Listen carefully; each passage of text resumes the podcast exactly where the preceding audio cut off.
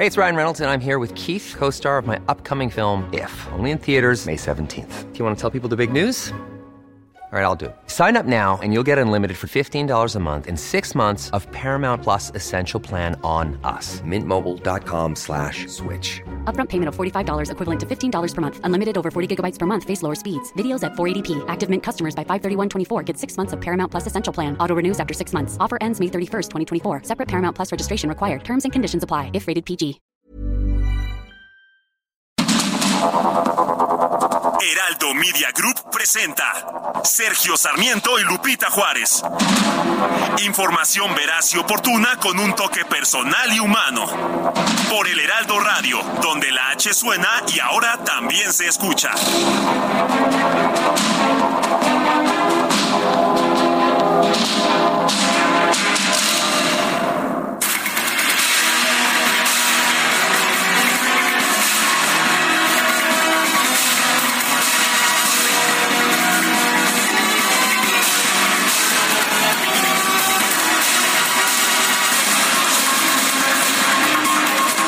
Son las 7 de la mañana con un minuto de este lunes 4 de julio del 2023. Sí, 4 de julio. Saludos a nuestros amigos que nos escuchan allá en los Estados Unidos. Día de la Independencia de la Unión Americana. Y bueno, pues soy Sergio Sarmiento. Lo invito a que se quede con nosotros. Aquí va a estar muy bien informado, pero también va a poder pasar un rato agradable ya que pues ya nos conoce usted. Nos gusta darle el lado amable de la noticia siempre y cuando la noticia lo permita. Y bueno, pues con nosotros, como todas las mañanas, Guadalupe Juárez, que está aquí festejando el cumpleaños de la independencia de los Estados Unidos. Efectivamente, empezando ya los festejos. Muchas felicidades a todos nuestros amigos de los Estados Unidos, también aquí en México. Muchas felicidades. Y bueno, pues como ya lo dijo Sergio, ¿no? Ya nos conoce y si ya nos conoce, ¿para qué nos invita? Uy, ya ves. No, empiezas bien. Empiezo bien, empiezo bien la mañana. Y bueno, pues mucha información como siempre, así que la invitación para que se queden con nosotros y se enteren de lo relevante. Son las siete con dos minutos. Vamos a un resumen de la información. El comité organizador del Frente Amplio por México emitió la convocatoria oficial del proceso para definir a su candidato a la presidencia de la República. Este martes comienza el registro de los aspirantes, los cuales tendrán 24 días para recabar 150 mil firmas de apoyo en por lo menos 17 estados del país. Y a propósito, no, no es lunes 4 de julio, es martes. Martes, aquí en el guion me pusieron lunes. Eh, se ve que estuvo meneada la mañana. Bueno, Lupita, es martes. Yo escuché claramente martes. ¿Así? No, Ah, si bueno. alguien escuchó lunes, anda medio dormido. bueno, Pues, disculpa. Oye, el comité organizador también explicó que los aspirantes, escuchen ustedes muy bien, no podrán repartir propaganda, organizar actos de proselitismo, pintar bardas ni contratar publicidad. Además de que deberán presentar un registro de cumplimiento de la ley 3 de 3 contra la violencia de género. Y luego de que el presidente López Obrador afirmó que la senadora del PAN, Xochitl Gálvez, va a ser impuesta como abanderada presidencial de la oposición por Claudio X González, la legisladora respondió que el mandatario no puede concebir que una mujer fuerte y capaz gane por sí misma la candidatura. Señor presidente, usted dice que fulano o sutano me van a poner de candidata porque usted no puede concebir que una mujer fuerte y capaz pueda ganarse por sí misma una posición en la política. Usted no puede imaginar que una mujer obtenga una candidatura por méritos propios porque usted, señor presidente, es un machista. Las únicas mujeres que usted respeta es las que usted impone, porque los machos como usted les asusta una mujer independiente e inteligente. Le salió respondón a esta mujer. ¿Cómo ves, Lupita? Pues mira que Xochitl Galvez no se queda callada y lo hemos visto siempre, no es la primera vez que ocurre, así que bueno, pues ahí directamente lo que veo es que pues eh, no, su posición no va a cambiar y así sea el presidente de la República, ella va a contestar. Un punto muy importante es que el presidente está utilizando recursos del gobierno de la mañanera para atacar a un aspirante a una candidatura presidencial de la oposición. Es una flagrante oposición del artículo 134 del Código de Procedimientos Electorales. Está violando la ley el presidente, pero como sabemos, pues él francamente no le interesa mucho, aunque pues vamos a ver, ¿no? Vamos a ver lo que dice el Instituto Nacional Electoral y también el Tribunal Electoral. Por su parte, el diputado del PAN, Santiago Krill, advirtió al presidente López Obrador que van a ser los ciudadanos quienes definan al candidato del Frente Amplio por México a la presidencia de la República. Y el presidente dijo, no, bueno, es que yo, yo ya tenía la información desde hace 15 días y le decían ayer en, redes sociales, oiga, pero usted dijo que iba a ser un hombre. Sí, dijo que iba a ser un candidato. Así es, este, pero pues ya cambió de, lo sabe opinión. Todo, pero sí, este. Y decían también nuestros amigos del auditorio, ¿no? López Vidente.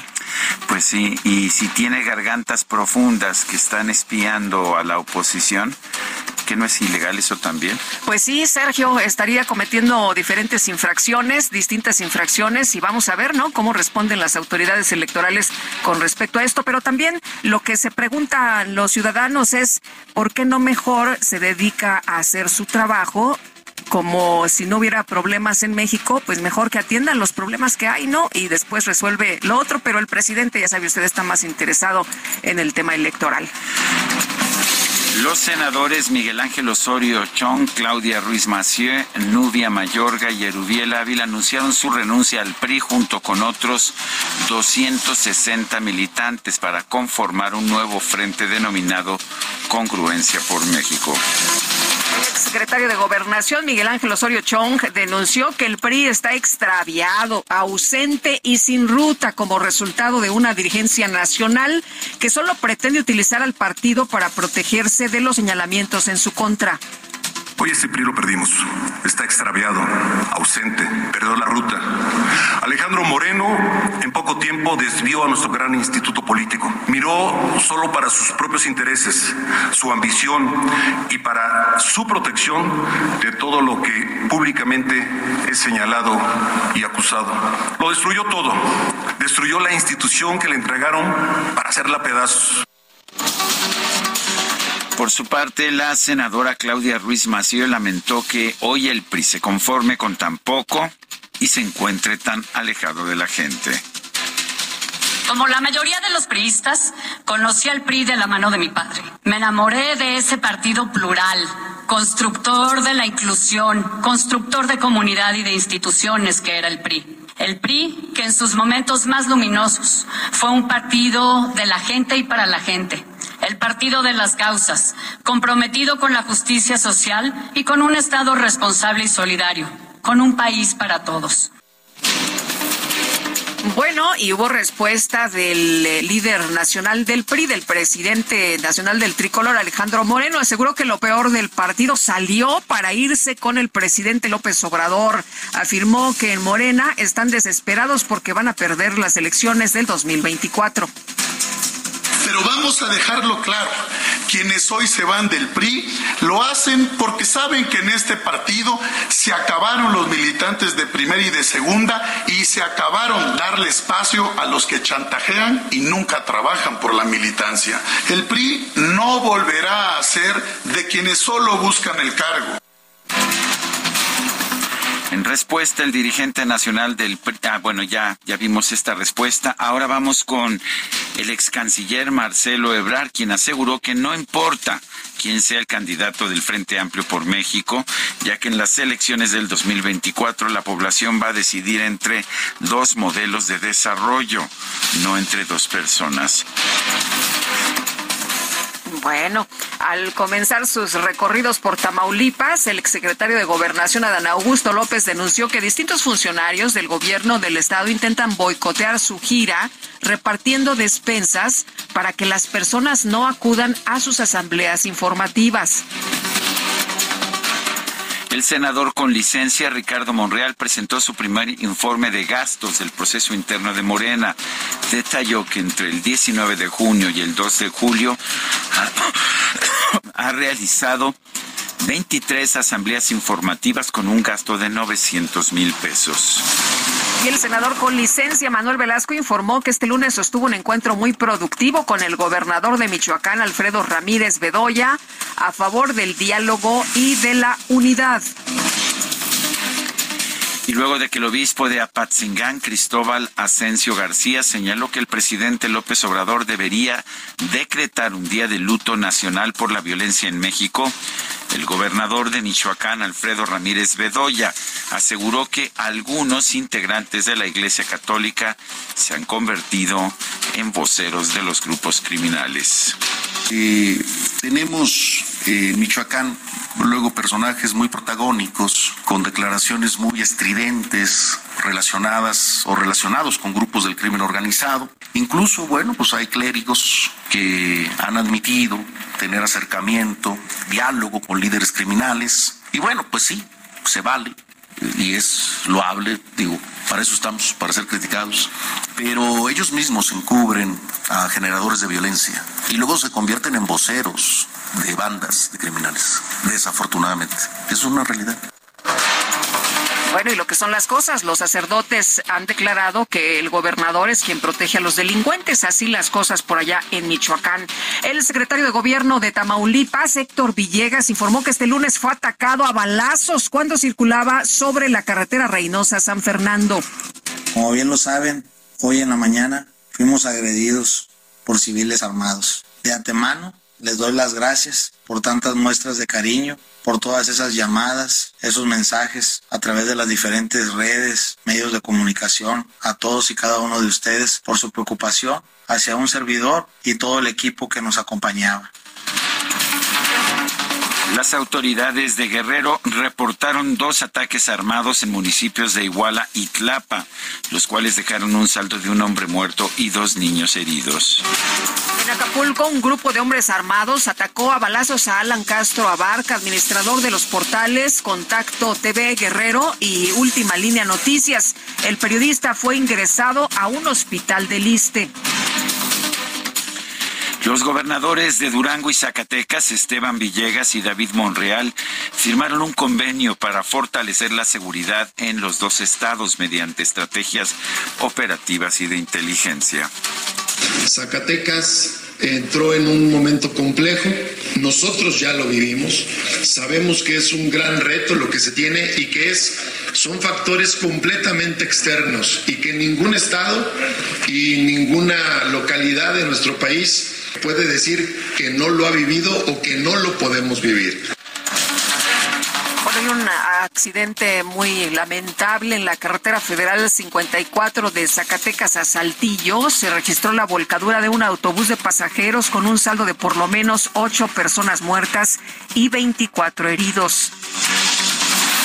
El subsecretario de Desarrollo Político de Puebla, Ardelio Vargas Fosado, presentó su renuncia al cargo luego de que el presidente López Obrador lo acusó de tener vínculos con el exsecretario de Seguridad Pública, Genaro García Luna. La Fiscalía General de la Ciudad de México dio a conocer que ya investiga una presunta extorsión telefónica que sufrieron funcionarios del metro, los cuales habrían sido engañados para que depositaran en una cuenta personal casi 300 mil pesos por una supuesta orden del director general del sistema, Guillermo Calderón.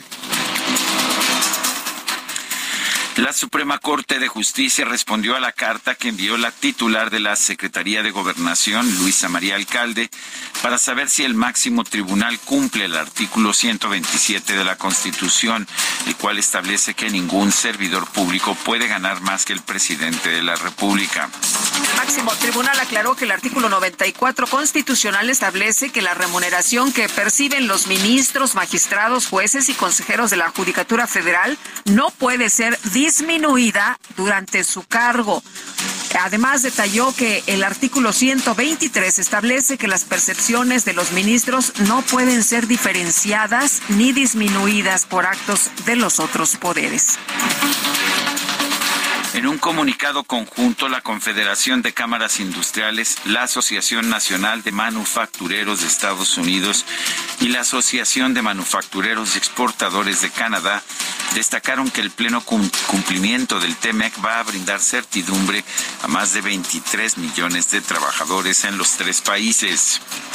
Y en información de los deportes, las Chivas de Guadalajara derrotaron 2-1 a León en su debut en el torneo de apertura 2023. Bueno, y en redes sociales se difundió un video que muestra el momento en el que un aficionado es atacado con un cuchillo durante el partido del domingo pasado entre México y Qatar, esto en la ciudad de San Francisco, California.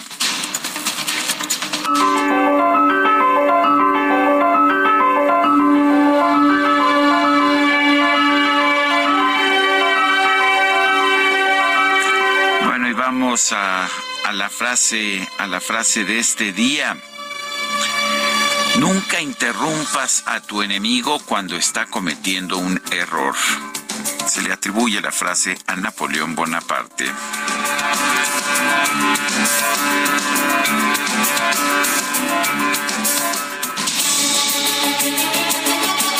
Bueno, y las preguntas, ya sabe usted que nos gusta preguntar.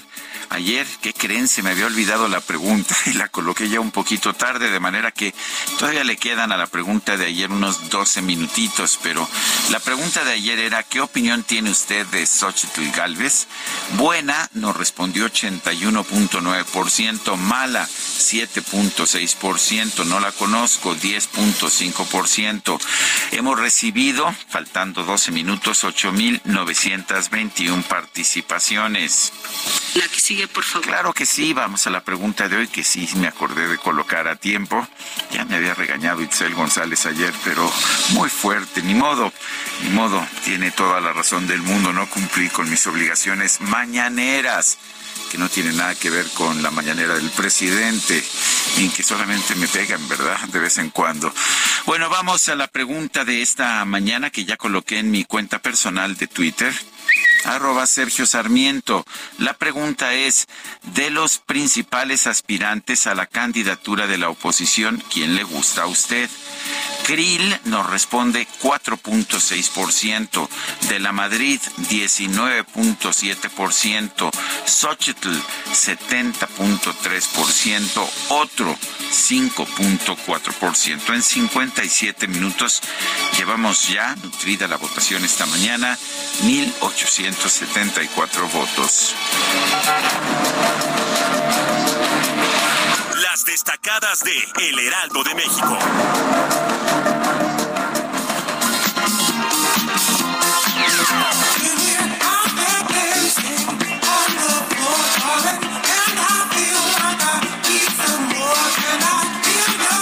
Hombre, qué buen ritmo para empezar esta mañana. Itzel González, muy buenos días. Muy buenos días, Lupita, Sergio, queridos destacalovers. Ya es martes, martes 4 de julio del 2023. Un saludo a quienes nos escuchan por Now Media allá en Estados Unidos, que hoy están de festejo, de manteles largos. Saludos, banda. Se la pirotecnia en la noche, híjole. Y aquí, pues, los acompañamos en el festejo. Ya ven que nosotros nos colgamos a cualquier festejo. Y hoy es... Al rato llegan las hamburguesas, ¿eh? ¿Sí? Sí, y los hochos. En casa de Lupita, saliendo a casa de Lupita, amigos, ya tenemos plan, ya se armó. Y el hocho y todo. No, no saben, se va a poner bueno. Y solo que va a ser con cerveza mexicana, porque ya está número uno allá en Estados Unidos. y un guacamolito también. Sí, va a haber guacamole. Híjole, no, ya estamos apuntados, amigos. ¿Quién va a poner? Este, nos vamos a ir en la micro, ¿verdad? En la micro cabemos todos. Vamos a casa de Lupita. Claro que sí. Híjole, y, y, aunque no nos, nos, no, no nos dé la dirección, nosotros ya sabemos llegar. Así que. Eh, le pusimos GPS a Lupita, ¿no? Le pusimos GPS, vamos a llegar este con el con el claxon de la micro muy listos. Ya Lupita va a saber que ya llegamos porque nos va a escuchar en el camino. Como a un kilómetro de distancia. Pues podemos ir tocando desde que salgamos de aquí para que vayamos haciendo el contingente. ¿Qué tal si le caemos pues varios automóviles, Lupita? Ya, ya este. Ahí está ya todo listo, Vayan ¿eh? echando Ahí está ya todo listo. un poquito más de comida esta mañana. Sergio Lupita, amigos, también hay que trabajar. Es martes, martes 4 de julio, así que comenzamos con las destacadas del Heraldo de México. En primera plana, Osorio Chong y aliados se van del PRI y fundan su movimiento. Cuatro senadores anunciaron la creación del grupo Congruencia por México. Alejandro Moreno, líder del partido, dijo que se fue lo peor país contra jueces denuncian corrupción. Familia Jenkins de Landa acusa en una carta que les quieren quitar patrimonio. Ciudad de México, Martí Batres, cuidan derechos en la capital. El jefe de gobierno dijo que la Ciudad de México seguirá siendo progresista en el 2024. Estados, Zacatecas, volcadura deja ocho fallecidos. Otros 30 pasajeros tuvieron diversas lesiones tras accidente carretero. Orbe, Francia dan apoyo al agresor. Tras matar a Nael, el policía recauda un millón de euros. Meta Amateur México llega a la 100. La delegación nacional alcanza esa cifra de preseas doradas en los Juegos Centroamericanos 2023. Y finalmente, en mercados, autos, chocolate, Hidalgo, en la legalización de vehículos. La AMDA teme que el decreto se extienda a más estados del país. Lupita, Sergio, amigos, hasta aquí las destacadas del Heraldo. Feliz martes. Igualmente, Itzel, muchas gracias. Muy buenos días. Son las 7 de la mañana con 21 minutos. Guadalupe, ¿tú crees en la democracia? Por supuesto, mi querido Sergio. ¿Ah, sí? Sí, sí. Sí. Cada, este, cada voto cuenta, ¿eh? Cada voto cuenta, sí. Algunos votos cuentan más que otros, ¿verdad? bueno, pero bueno, no importa. Mira, escucha esta ronca voz.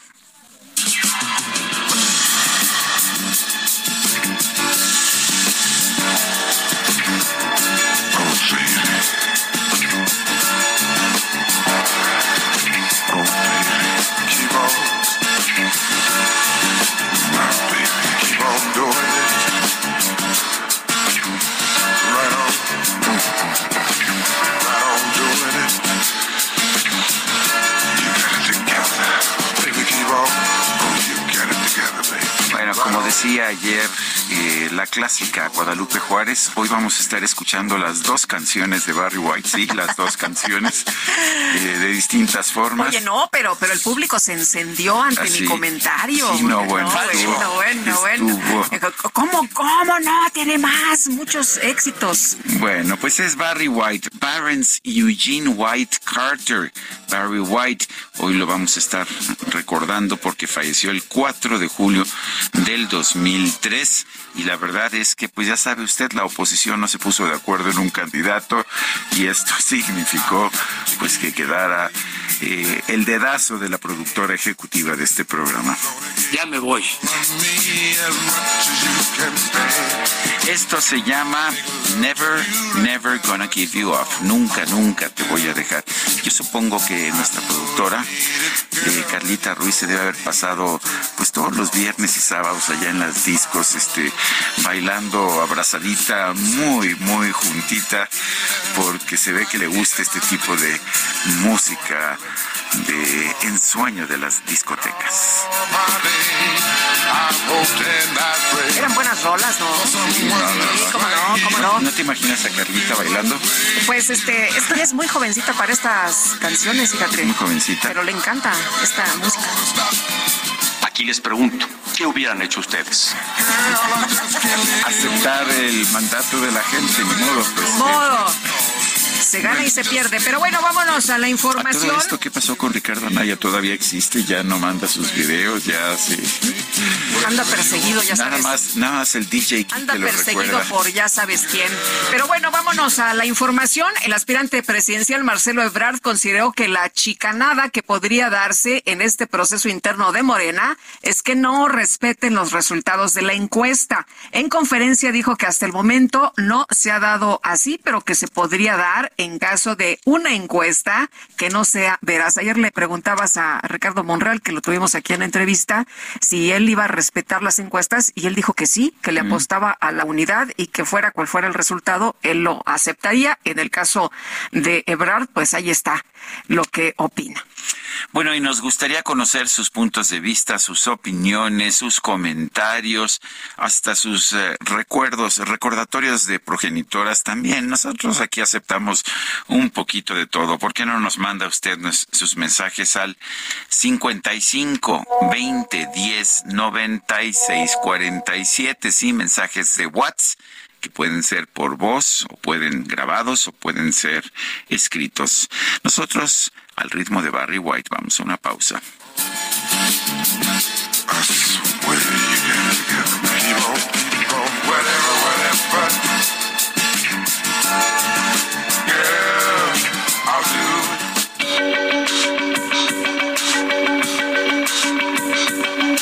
Sergio Sarmiento y Lupita Juárez quieren conocer tu opinión, tus comentarios o simplemente envía un saludo para ser más cálida esta mañana.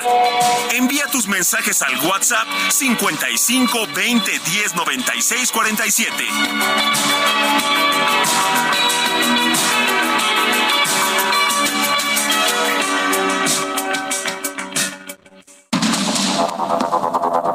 Continuamos con Sergio Sarmiento y Lupita Juárez por el Heraldo Radio.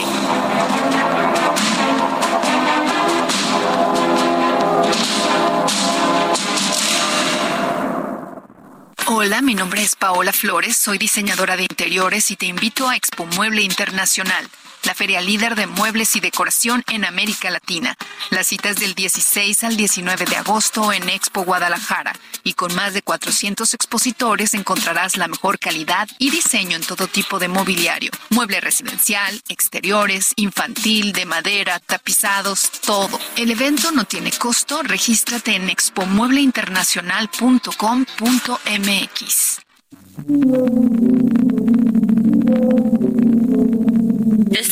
julio se celebra el Día Mundial del e-book o libro electrónico, una iniciativa que fomenta la lectura y difusión libre de contenidos digitales bajo la autorización de derechos de autor.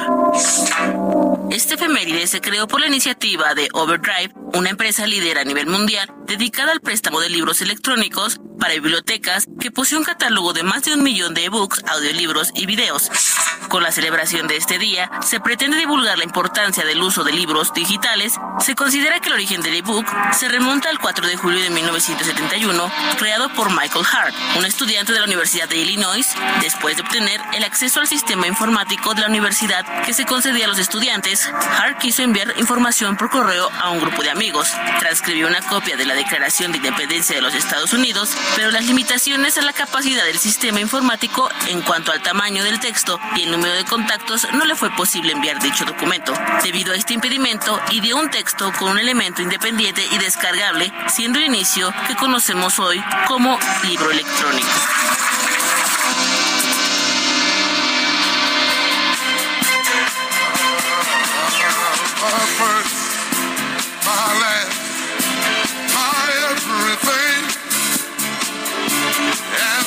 To all my dreams. You're my sun, my moon, my guiding star, my kind of wonderful.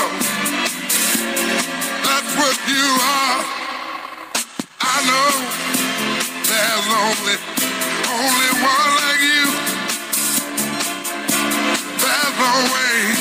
Bueno, de que tenía buena voz Barry White. Qué cosa, qué vozarrón. Ninguna duda. Tiene una caja torácica enorme, no sé si has visto. Oye, que alguien lo vino a ver, me dijo, al Palacio de los Deportes, que dio un, un este concierto. No lo recuerdo, sí. ¿No lo recuerdas? Me estaba platicando ayer una persona, eh, no sé si nuestros amigos del auditorio nos puedan confirmar ese dato, si alguien fue, si alguien lo pudo escuchar en, en vivo. Él falleció joven, tenía 58 años el 4 de julio del, 2000, del 2003. Eh, necesitaba un trasplante, un trasplante renal, tenía hemodiálisis, eh, pero pues no, no logró recibir ese, ese órgano para el trasplante. Falleció el 4 de julio del 2003 en el Centro Médico Cedars Sinai en Los Ángeles. Bueno, pues la verdad es que tenía una, unos seguidores muy leales, y fue pues muy popular, sobre todo en, las discotecas allá en los años 80.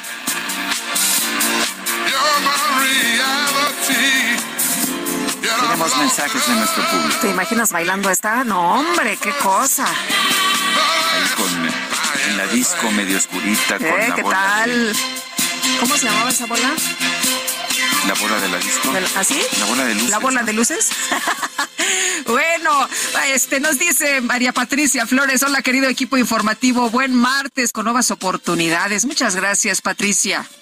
Dice Amy Shehoa, hoy seré breve, lo único que López así ha sabido gestionar en su gobierno es el odio porque todo lo demás lo ha administrado con los pies, pero nunca prosperará una casa dividida. Saludos cariñosos. Eh, nos dice también otra persona, buenos días mis consentidos, el Ejecutivo siempre metiendo su cuchara donde no lo llaman y si mejor se pone a gobernar, no estar buscando algo para que la señora Xochitl quede mal con la ciudadanía. Saludos desde Ixtapaluca, atentamente Elizabeth. Misael Zavala nos tiene información sobre la renuncia al PRI de un grupo de senadores, incluido Miguel Ángel Osorio Chong, Claudia Ruiz Macié, Nubia Mayorga y Erubiel Ávila. Misael Zavala, bueno, esos fueron los cuatro que renunciaron. Dicen que los acompañan 260 militantes más. Misael nos tiene la información. Adelante, Misael.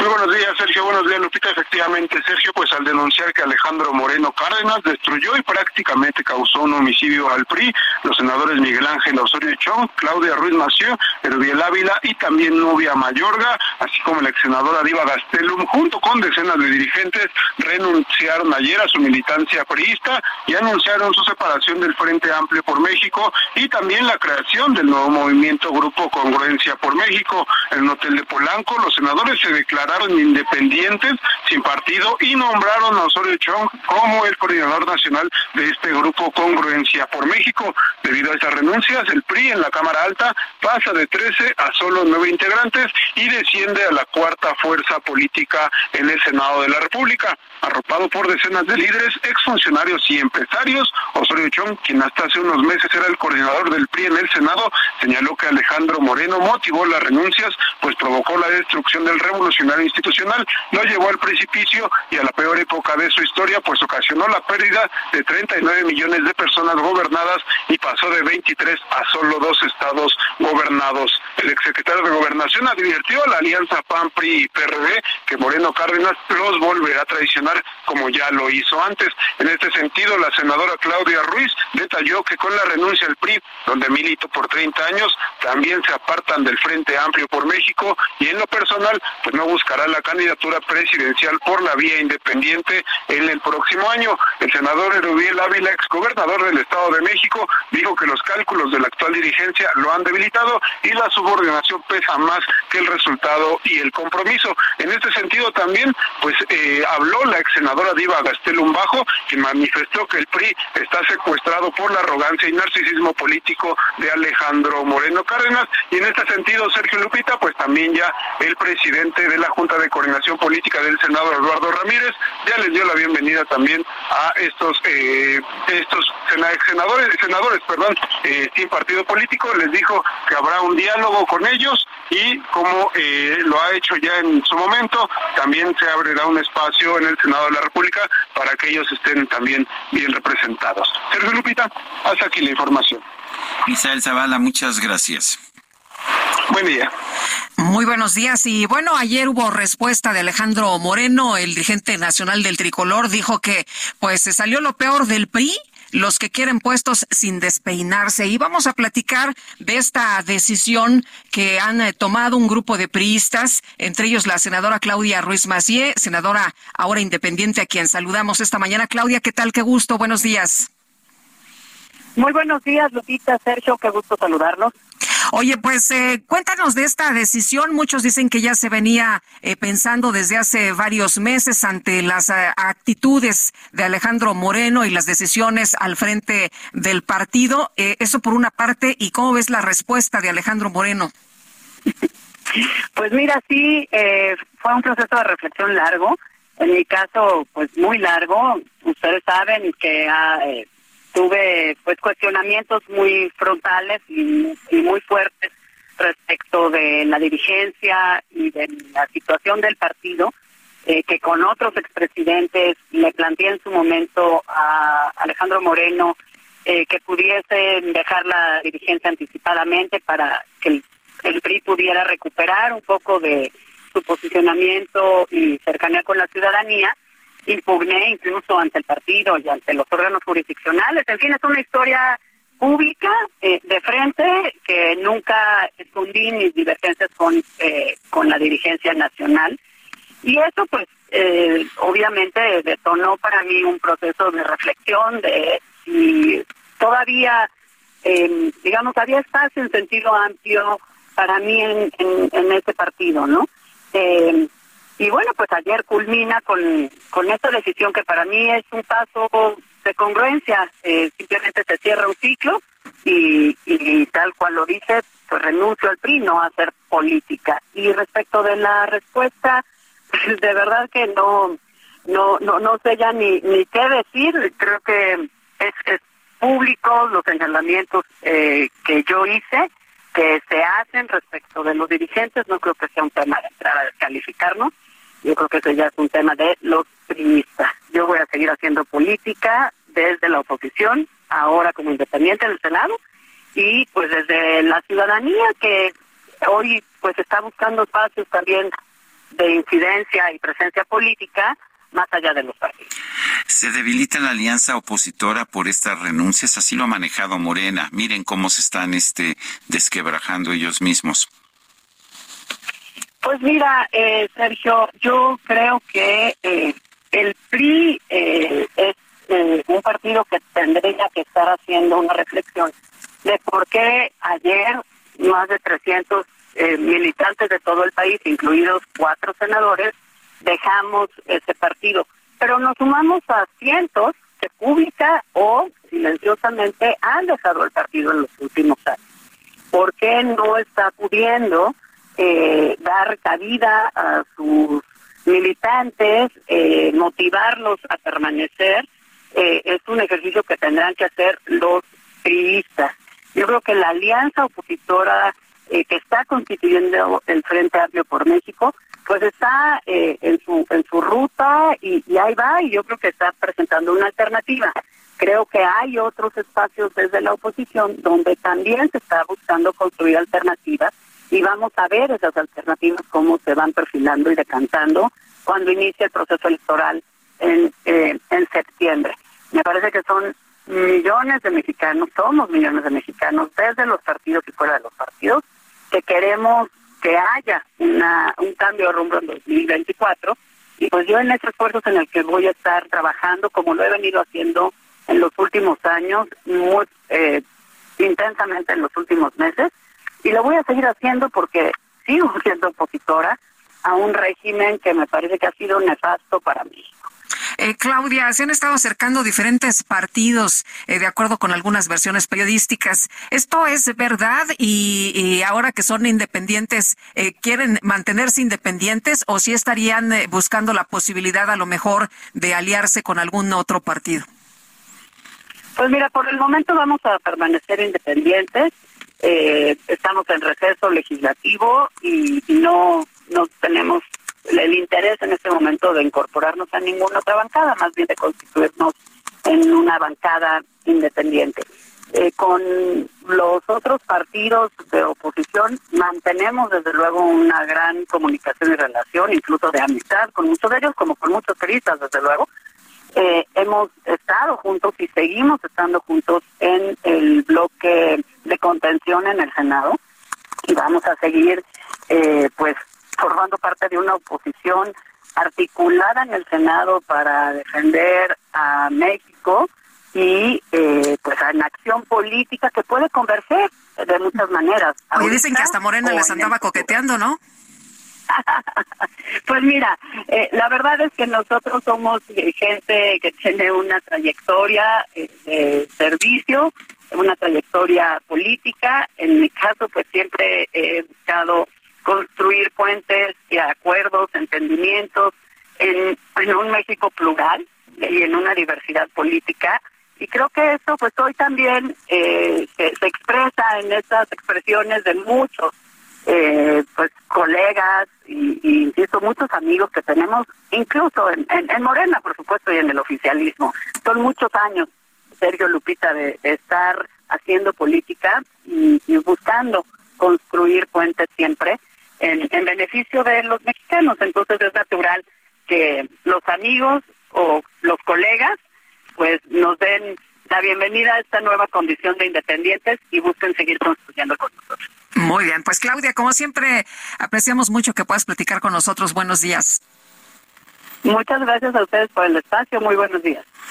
Bueno, y como ya adelantaba Guadalupe, el presidente del PRI, Alejandro Moreno, aseguró que lo mejor del partido se quedó y lo peor se salió para irse con López Obrador. Elia Castillo, adelante, cuéntanos. Muy buenos días, Sergio Lupita. Los saludo con mucho gusto a ustedes al auditorio. Así es, el dirigente nacional del PRI, Alejandro Moreno, aseguró que lo mejor del partido se quedó y lo peor salió para irse con el presidente Andrés Manuel López Obrador y con Morena. Señaló que el movimiento de regeneración nacional está desesperado porque perderán las elecciones de 2024. Lo anterior, momentos después de que los senadores Claudia Ruiz Massieu, Miguel Ángel Osorio Chong, Erubiel Ávila y Nubia Mayorga anunciaron su renuncia a la militancia del PRI. El líder priista señaló que quienes salen del partido no trabajaron por la militancia y solo buscaban cargos. Escuchemos parte de lo que comentó al respecto el dirigente priista a través de un mensaje en redes sociales. Lo mejor del PRI se quedó en el PRI y lo peor que estaba en el PRI está de su lado. No mentir, no robar y no traicionar es letra muerta en su gobierno y en su partido. Porque usted hoy tiene en algunas embajadas y en su gabinete a personas que antes llamó mentirosos, ladrones, corruptos y traidores. Y no lo digo yo, usted y su partido lo han dicho todos los días. En medio de las críticas a su dirigencia por quienes han renunciado al partido en los últimos días, Alejandro Moreno dijo que el revolucionario institucional es de los militantes que trabajan todos los días en el territorio y no desde sus escritorios. En este mismo sentido, el coordinador de la fracción parlamentaria del PRI en la Cámara de Diputados, Rubén Moreira, sostuvo que quien no está con el frente opositor está con Morena, en respuesta justamente a la renuncia de las filas priistas de los senadores. Por ello, Moreira llamó a los senadores a recapacitar. Escuchamos parte de lo que comentó al respecto. Yo los invito a recapacitar, pero yo pondría sobre la mesa otra cosa. ¿Se está en el opositor o no se está en el frente opositor? Es, no hay grupos independientes, no hay grupos plurales independientes, y lo digo con todo respeto, no los hay. O se está en un bando o se está en otro bando. Y los que generan terceras opciones, pues realmente lo que están provocando pues es que se divierte uno u otro. Este es el reporte que les tengo. Muy buen día. Buen día, Elia Castillo, gracias. Bueno, y la Suprema Corte de Justicia de la Nación respondió a la Secretaría de Gobernación, a su titular, Luisa María Alcalde, que los salarios de los ministros no pueden reducirse por actos de otros poderes. Diana Martínez, cuéntanos, ¿qué tal? Buenos días. Así es, Sergio Lupita, muy buenos días. La Suprema Corte de Justicia de la Nación respondió a la Secretaría de Gobernación que los salarios de los ministros no pueden ser reducidos por actos de otros poderes. En días pasados, la titular de esta dependencia, Luisa María Alcalde, por instrucción del presidente Andrés Manuel López Obrador, pidió al máximo tribunal aclarar los motivos para que los ministros ganen más que el titular del Ejecutivo. La Corte señaló que, a pesar de que no está obligada a dar respuesta, lo hace para fortalecer el diálogo entre poderes y para rendir cuentas a la sociedad. Detalló que en 2019 se acordó la reducción de los sueldos en un 25% y ese mismo año la Corte también determinó que una remuneración no solo se integra por un salario bruto, sino que incluye prestaciones en especie como alimentación, transporte, habitación, menaje de casa, seguridad, servicios de salud, entre otros. Por lo tanto, se declaró la invalidez de diversos artículos de la Ley Federal de Remuneraciones de los Servidores Públicos ya que el Poder Legislativo no estableció parámetros objetivos para fijar remuneraciones que garanticen las características que exige el artículo 127 constitucional, empezando por la del presidente de la República. Hasta aquí mi reporte. Muchas gracias por la información y efectivamente, pues ahí ya se les explicó que las percepciones que reciben los ministros no pueden ser diferenciadas ni pueden ser disminuidas por actos provenientes de otros poderes. También se dijo que desde el 2019 la Suprema Corte decidió motu propio disminuir en un 25% las percepciones de sus ministros. Lo puede hacer la Corte porque es uh, autónoma no lo puede hacer el poder ejecutivo, no puede bajarle las percepciones a la Corte, como la Corte no le puede bajar las percepciones o subírselas al poder ejecutivo. Eh, y vale la pena señalar que de hecho la Suprema Corte en 2019 tuvo un voto mayoritario, 8 a 3, en el que le pidió al Congreso, no, rechazó bajarse los sueldos y más bien lo que le pidió al Congreso es que definiera cuál era el ingreso total del presidente de la República, incluyendo, por supuesto, no solamente el salario, sino también otros tipos de percepciones. Oye, pero esto más bien es una cuestión política, ¿no? Es una persecución del presidente a quien, eh, pues, eh, no ha eh, respondido o no ha obedecido o no ha sacado este las sentencias como él quiere y la verdad es que, pues, ahora se habla de, que tendremos que estar atentos al presupuesto supuesto, porque también ahora resulta que dicen que por ahí va a apretar las tuercas el presidente Andrés Manuel López Obrador. Bueno, en Palacio Nacional el presidente López Obrador se reunió ayer con Alicia Bárcena quien ha sido ya nombrada secretaria de Relaciones Exteriores de nuestro país. Noemí Gutiérrez nos tiene toda la información. Adelante, Noemí. Sergio Lupita, muy buenos días. Comentarles que este lunes el presidente Andrés Manuel López Obrador se reunió con Alicia Bárcena, nombrada secretaria de Relaciones Exteriores y ex embajadora de México en Chile. En un mensaje que subió a su cuenta de Twitter, López Obrador informó: Acordamos varios asuntos con Alicia Bárcena, secretaria de Relaciones Exteriores. Además, evaluamos el trabajo que realiza Rosa Isela Rodríguez y el equipo de la Secretaría de Seguridad y Protección Ciudadana. Ya en entrevista al salir de Palacio Nacional, Alicia Bárcena habló de la reunión que tuvo con el primer mandatario. Acabo de tener mi primera reunión con el presidente, muy, muy contenta, lógicamente esperando la ratificación del Senado, pero parece que ya puedo ejercer por lo menos mi función entre tanto. Muy contenta, muy honrada, muy feliz de estar aquí. Es mi primer día. También se refirió a las leyes antiinmigrantes en Florida.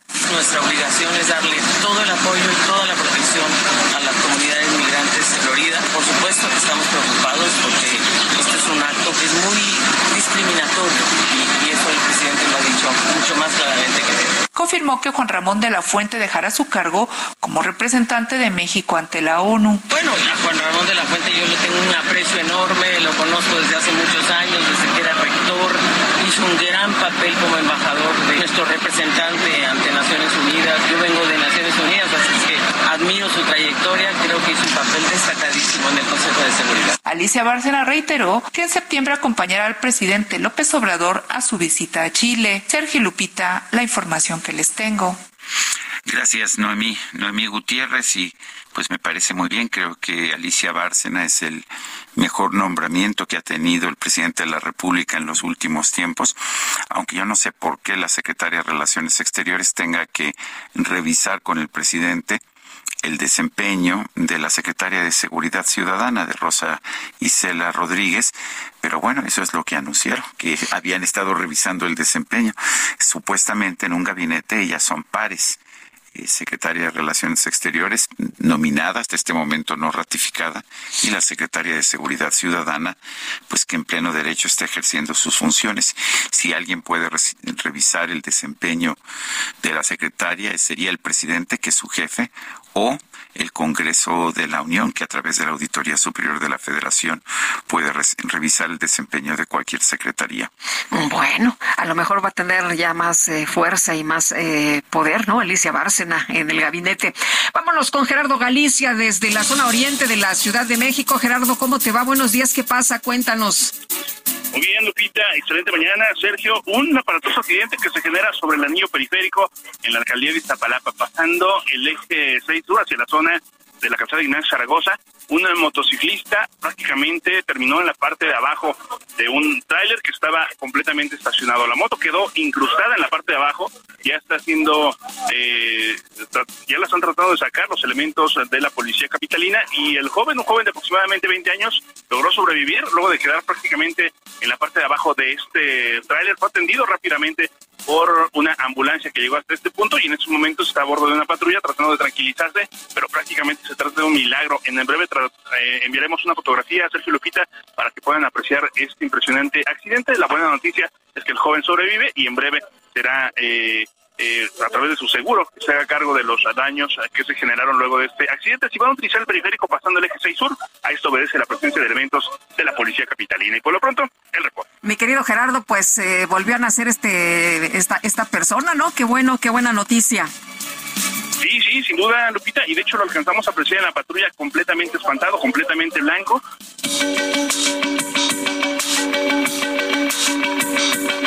Sergio Sarmiento y Lupita Juárez quieren conocer tu opinión, tus comentarios o simplemente envía un saludo para hacer más cálida esta mañana.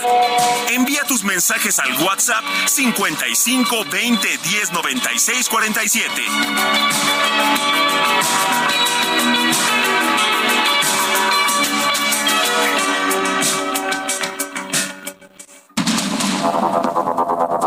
Continuamos con Sergio Sarmiento y Lupita Juárez por el Heraldo Radio.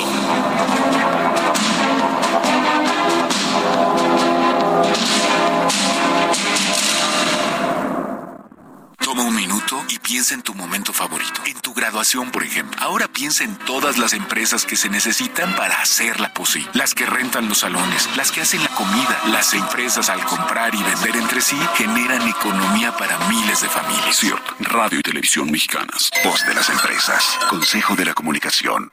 I've heard people say that too much of anything is not good for you, baby.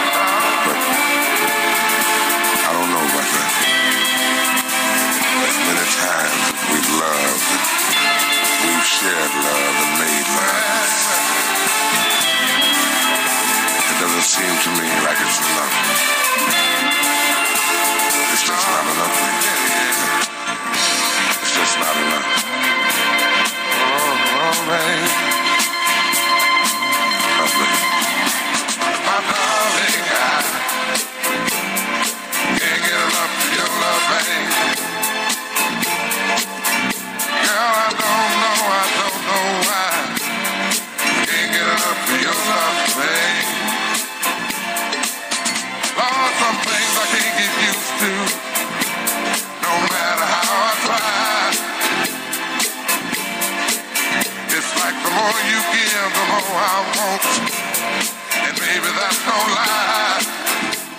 Y eso sería todo.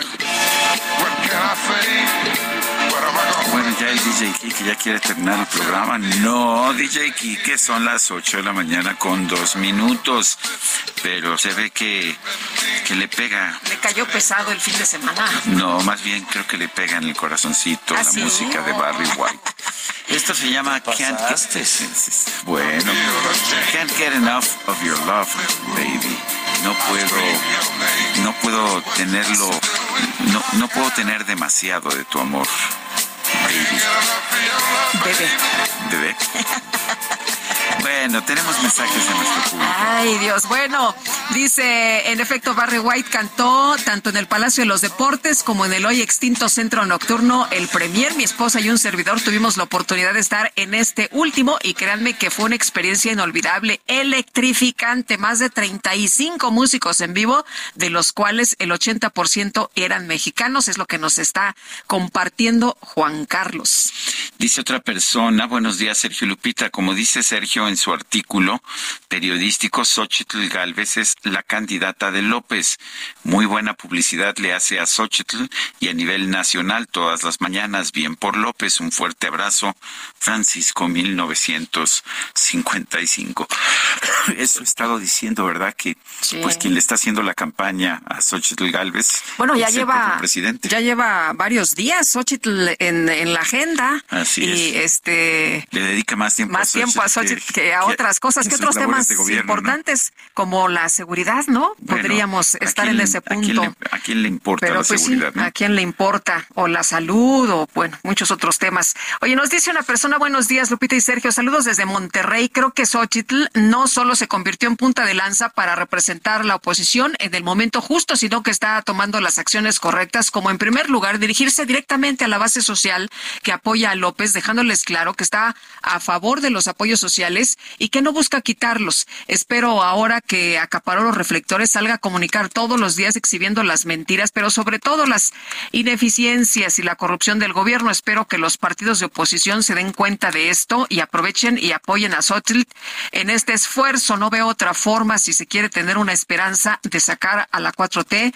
del poder en el 2024, es lo que nos dice Osiel Salinas. Bueno, vamos al clima cuando son las 8 de la mañana con 5 minutos. El pronóstico del tiempo con Sergio Sarmiento y Lupita Juárez.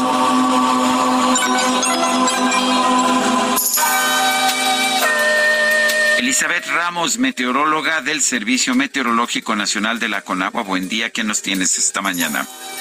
Gracias, Sergio. Igualmente, muy buenos días aquí a Lupita, al amable auditorio. Pues este día, canales de baja presión y las zonas tropicales 9 y 10, aire inestable superior ingreso de humedad, van a producir, producir, lluvias fuertes a muy fuertes, acompañadas de descargas eléctricas y posible caída de granito sobre entidades del norte, noreste, occidente, centro, sur y sudeste del país, además de la península de Yucatán. A su vez, se prevén lluvias puntuales intensas en zonas de Oaxaca y Chiapas. Por otro lado, sobre el noroeste del territorio nacional, continuará el ambiente muy caluroso a extremadamente caluroso, con temperaturas superiores a los 40 grados Celsius. Y finalmente, para la Ciudad de México, predominará cielo medio nublado a nublado. Se pronostica una temperatura máxima de 24 a 26 grados con ambiente cálido. Y hay probabilidad de chubascos y lluvias puntuales fuertes, con descargas eléctricas, rachas de viento y posible caída de granizo a partir de las 16 horas. Así que les recomendamos tomar sus precauciones. Este es el reporte. Regresamos con ustedes. Muy bien, gracias Elizabeth Ramos. Buenos días.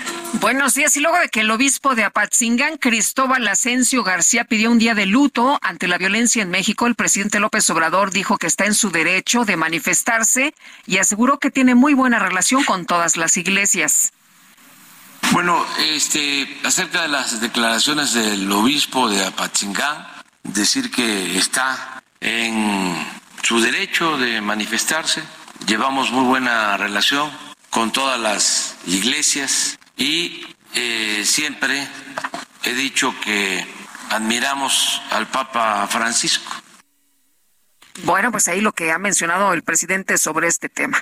Y tenemos en la línea telefónica al obispo de Apatzingán, Cristóbal Asensio García, y precisamente para hablar sobre este tema, dice el presidente pues que él tiene muy buena relación con el Papa Francisco y muy buena relación con la Iglesia y de alguna forma parece descalificar pues su, su preocupación por la violencia en el estado de Michoacán, don, eh, Monseñor. Cuéntenos, eh, ¿por qué hizo esta declaración? ¿Siente usted que, eh, que está reflejando el sentir de sus feligreses? Completamente. Buenos días, buenos, buenos días. Buenos días. Y a todo tu auditorio. Muchas gracias por esta oportunidad de, pues de alguna manera estar en contacto y clarificar lo que necesita, ser clarificado, ¿verdad? Yo, yo en este contexto, en mi homilía de antier, domingo, dije esto porque es, bueno tener en cuenta la situación de mi diócesis.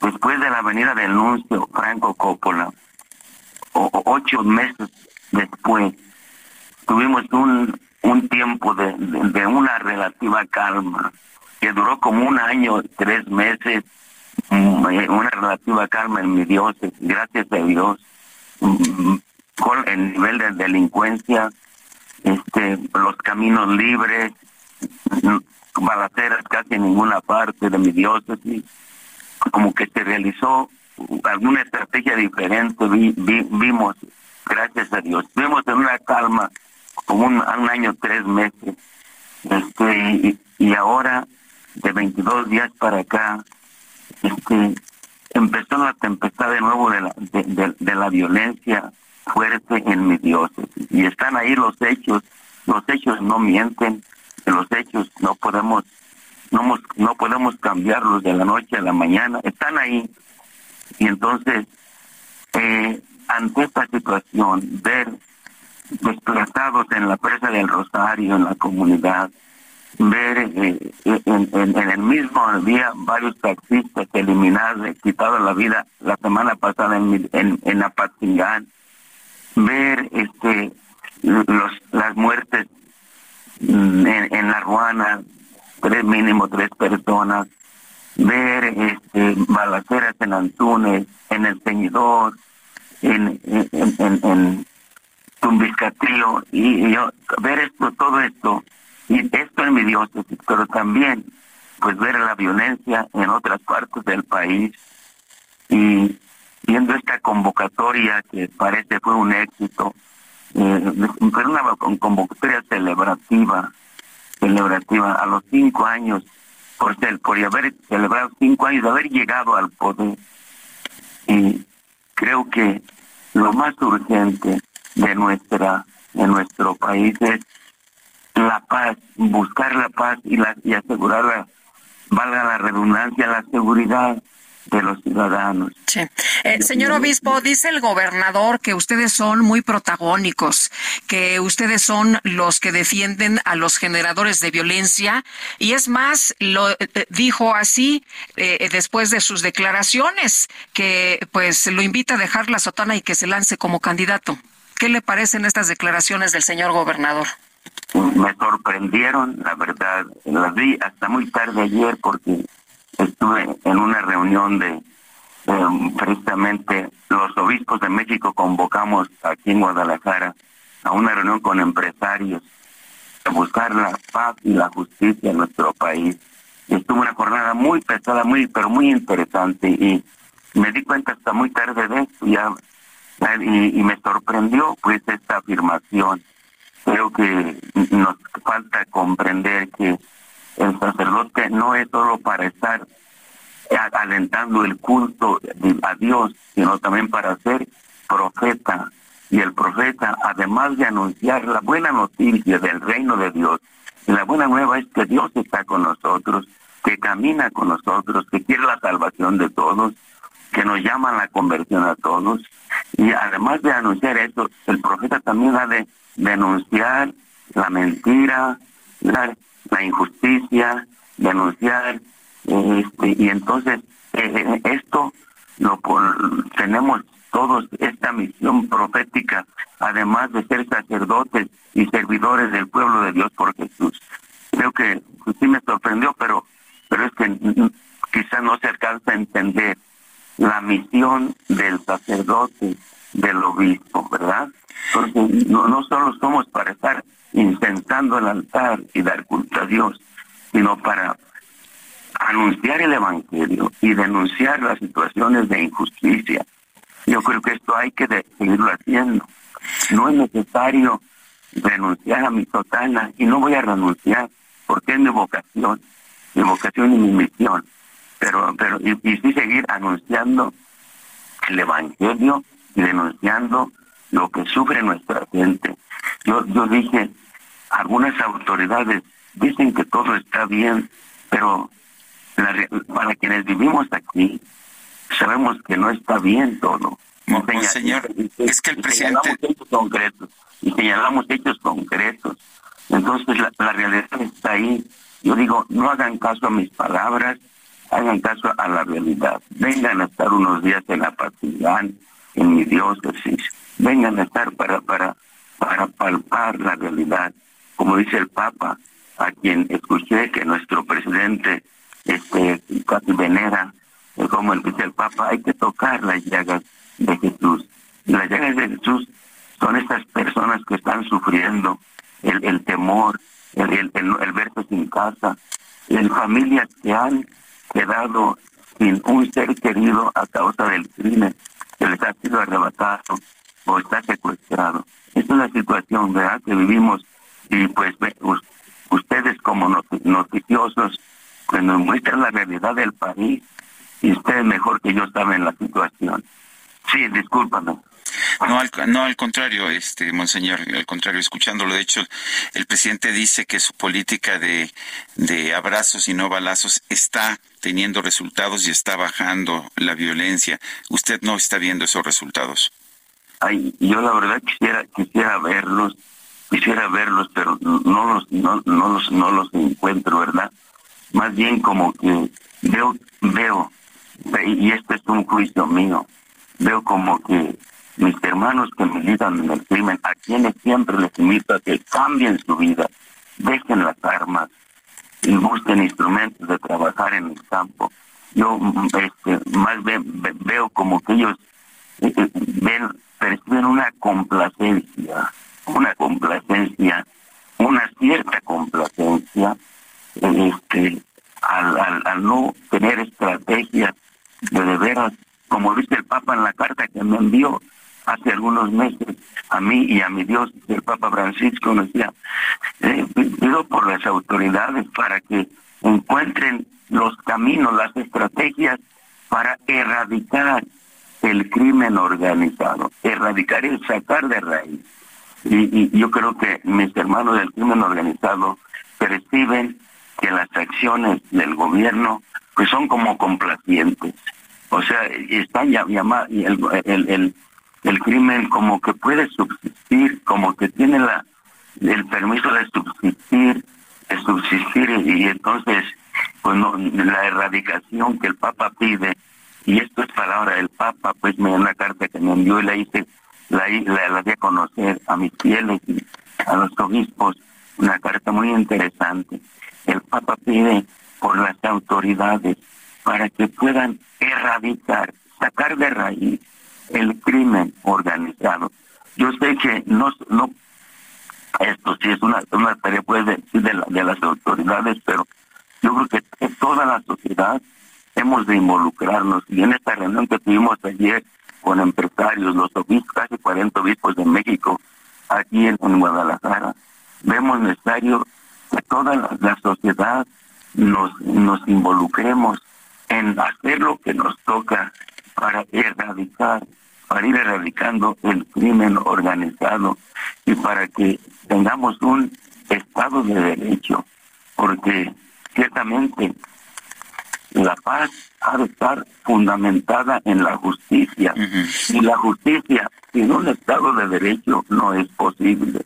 Entonces, esto estamos estamos queriendo unir fuerzas, no, no estamos contra el gobierno de ninguna manera, estamos queriendo involucrarnos, pero con efectividad, para tratar de erradicar el crimen y que la sociedad pueda avanzar con una vida digna para todos. En, en Dios hay miedo, en, la Patingán hay miedo, hay miedo en muchas personas.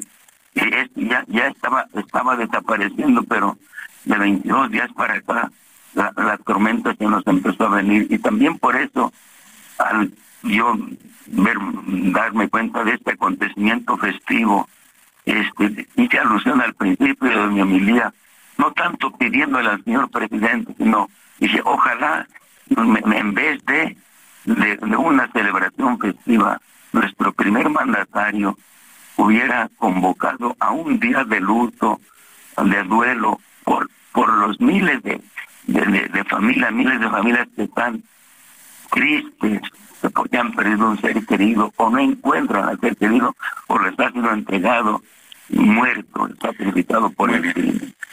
Pues, Monseñor, yo quiero agradecerle, Monseñor Cristóbal Asensio García, obispo de Apatzingán, gracias por conversar con nosotros, por traernos este mensaje. Con mucho gusto, Dios los bendiga, sigamos portando, colaborando con la paz, los medios y todos nosotros. Dios bendiga a ustedes, su trabajo. Muchas gracias. Señor.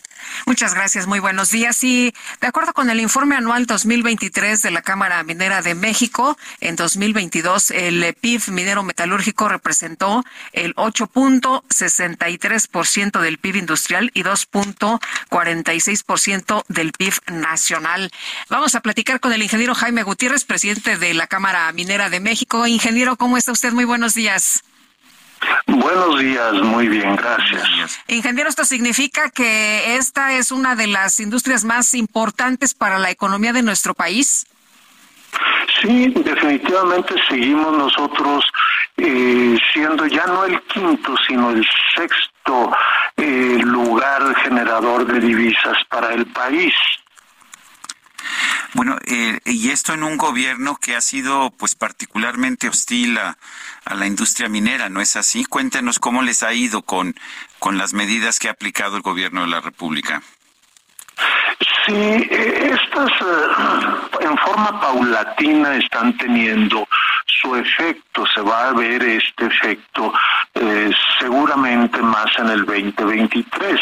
en el 2022 había todavía mucha incertidumbre. Nosotros tenemos un decrecimiento en la producción en el 2022 de alrededor del 5% y, del 1% en cuanto a su valor.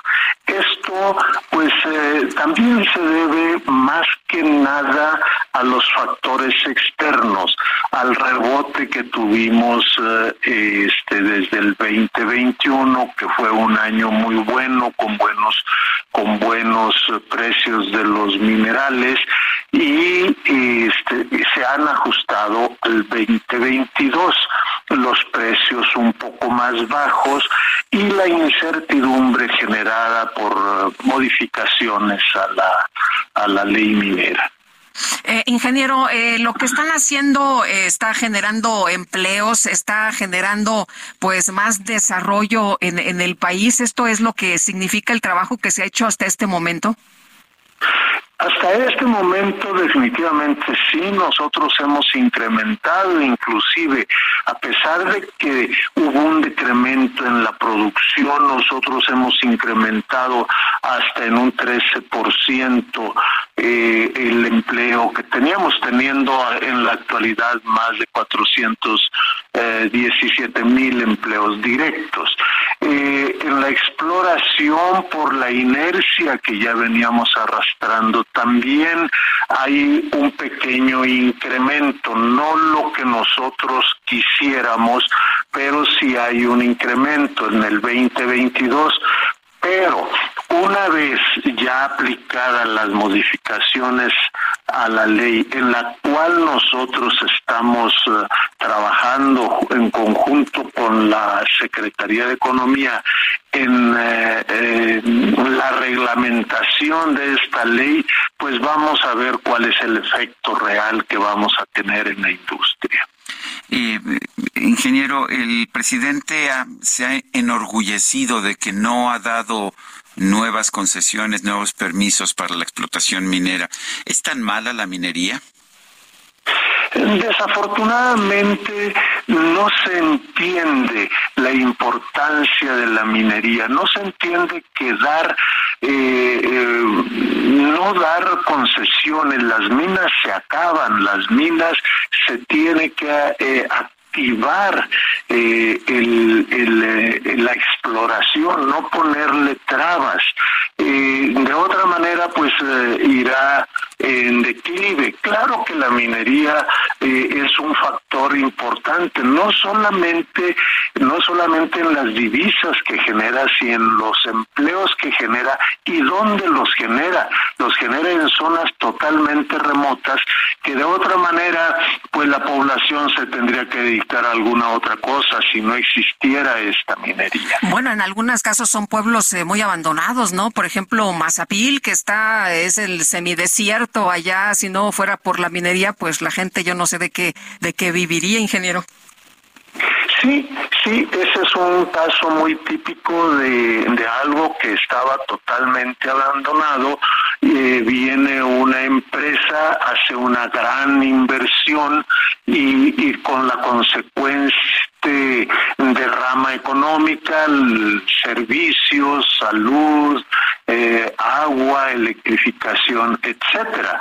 Eh, este, el beneficio de la minería en todo el país está fuera de duda. Ingeniero Jaime Gutiérrez, presidente de la Cámara Minera de México, gracias por conversar con nosotros esta mañana.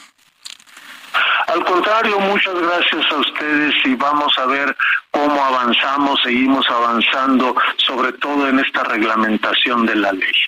Muy bien. Son las 8 de la mañana con 24 minutos. Quiero recordarle a usted nuestro número de WhatsApp. Es el 55 2010 96 47. Repito, 55 2010 96 47. En Twitter puede usted seguirnos con la cuenta arroba Sergio y Lupita, sí, arroba Sergio y Lupita. Le recomiendo también darle seguimiento a la cuenta de, El Heraldo, es arroba Heraldo de México. Nosotros vamos a una pausa en estos momentos, regresamos, regresamos muy pronto, de manera que no se vaya, aquí estamos todavía con usted.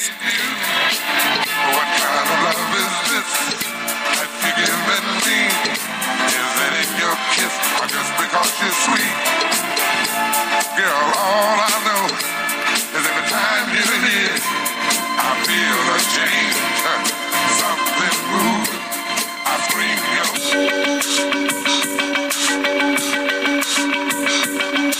Sergio Sarmiento y Lupita Juárez quieren conocer tu opinión, tus comentarios o simplemente envía un saludo para hacer más cálida esta mañana. Envía tus mensajes al WhatsApp 55 20 10 96 47.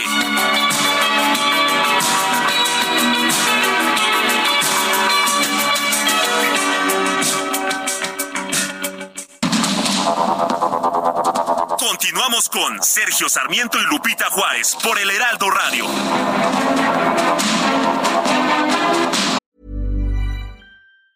Hey, it's Ryan Reynolds and I'm here with Keith, co-star of my upcoming film If, only in theaters May 17th. Do you want to tell people the big news? All right, I'll do it. Sign up now and you'll get unlimited for $15 a month in six months of Paramount Plus Essential Plan on us. Mintmobile.com slash switch. Upfront payment of $45 equivalent to $15 per month. Unlimited over 40 gigabytes per month. Face lower speeds. Videos at 480p. Active Mint customers by 531.24 get six months of Paramount Plus Essential Plan. Auto renews after six months. Offer ends May 31st, 2024. Separate Paramount Plus registration required. Terms and conditions apply if rated PG.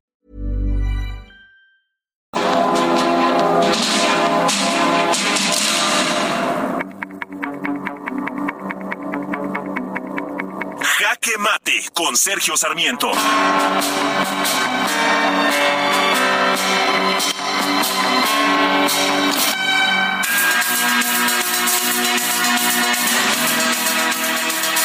La verdad es que el presidente Andrés Manuel López Obrador está violando, violando la Constitución y violando la ley. Lo está haciendo en primer lugar con la anticipación con la que ha lanzado las precampañas electorales dentro de su partido, pero también con la manera en que todos los días está atacando a la oposición a través de sus conferencias de prensa mañanera y de las redes sociales y los medios de comunicación del gobierno de la República. El artículo 41 de la Constitución establece que las precampañas no pueden durar más de 60 días y las campañas 90 días, esto en tiempos de campañas presidenciales, mientras que el artículo 134 de la Constitución establece que es obligación de los funcionarios al aplicar eh, los recursos públicos, aplicarlos con imparcialidad, sin influir en la equidad de la competencia entre los partidos políticos. No puede el presidente estar atacando a la oposición, decir que son conservadores, decir que son lo peor que ha pasado, que son oligarcas que no quieren parar de robar. No puede estar usando las conferencias de prensa mañaneras para realizar trabajo político. Por lo menos eso es lo que dice la ley. Y lo más notable de todo esto es que es una ley impulsada por el presidente López Obrador junto con su movimiento en la reforma electoral del 2007. ¿Por qué? Porque él se quejaba de lo que señalaba eran las intervenciones del presidente Vicente Fox en las elecciones del 2006. La verdad es que el propio Tribunal Electoral determinó que estas intervenciones del presidente Fox eh, pusieron en riesgo el resultado electoral, la equidad de la democracia en nuestro país. Yo tengo mis dudas, en todos los países del mundo los presidentes hacen política, lo estamos viendo con Joe Biden hoy, lo vimos con Donald Trump en el pasado y nadie se inquieta. Creo que pues me, es perfectamente correcto que los políticos hagan política. Lo que no se vale hacer es cambiar la ley para aplicarle esta ley mordaza a los gobiernos del PAN y del PRI y el momento en que uno tiene el poder, entonces sí, olvidarse de cualquier tipo de restricción a las actividades políticas de los gobernantes. Creo que el presidente de la República eh, está en este momento no poniendo en riesgo la equidad, sino simple y sencillamente eliminando la equidad en el proceso político que está empezando de manera anticipada. Y al hacerlo está violando la Constitución y las leyes que de ella emanen. Eh, no sorprende en el caso de un presidente que dice y que no me vengan con el cuento de que la ley es la ley, pero no puede olvidar el presidente que cuando prestó juramento como presidente de la República prometió defender la Constitución y las leyes que de ella emanen. Yo soy Sergio Sarmiento y lo invito a reflexionar.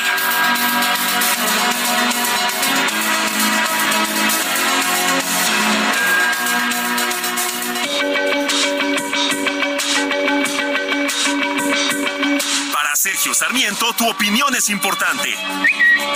Escríbele a Twitter en arroba Sergio Sarmiento.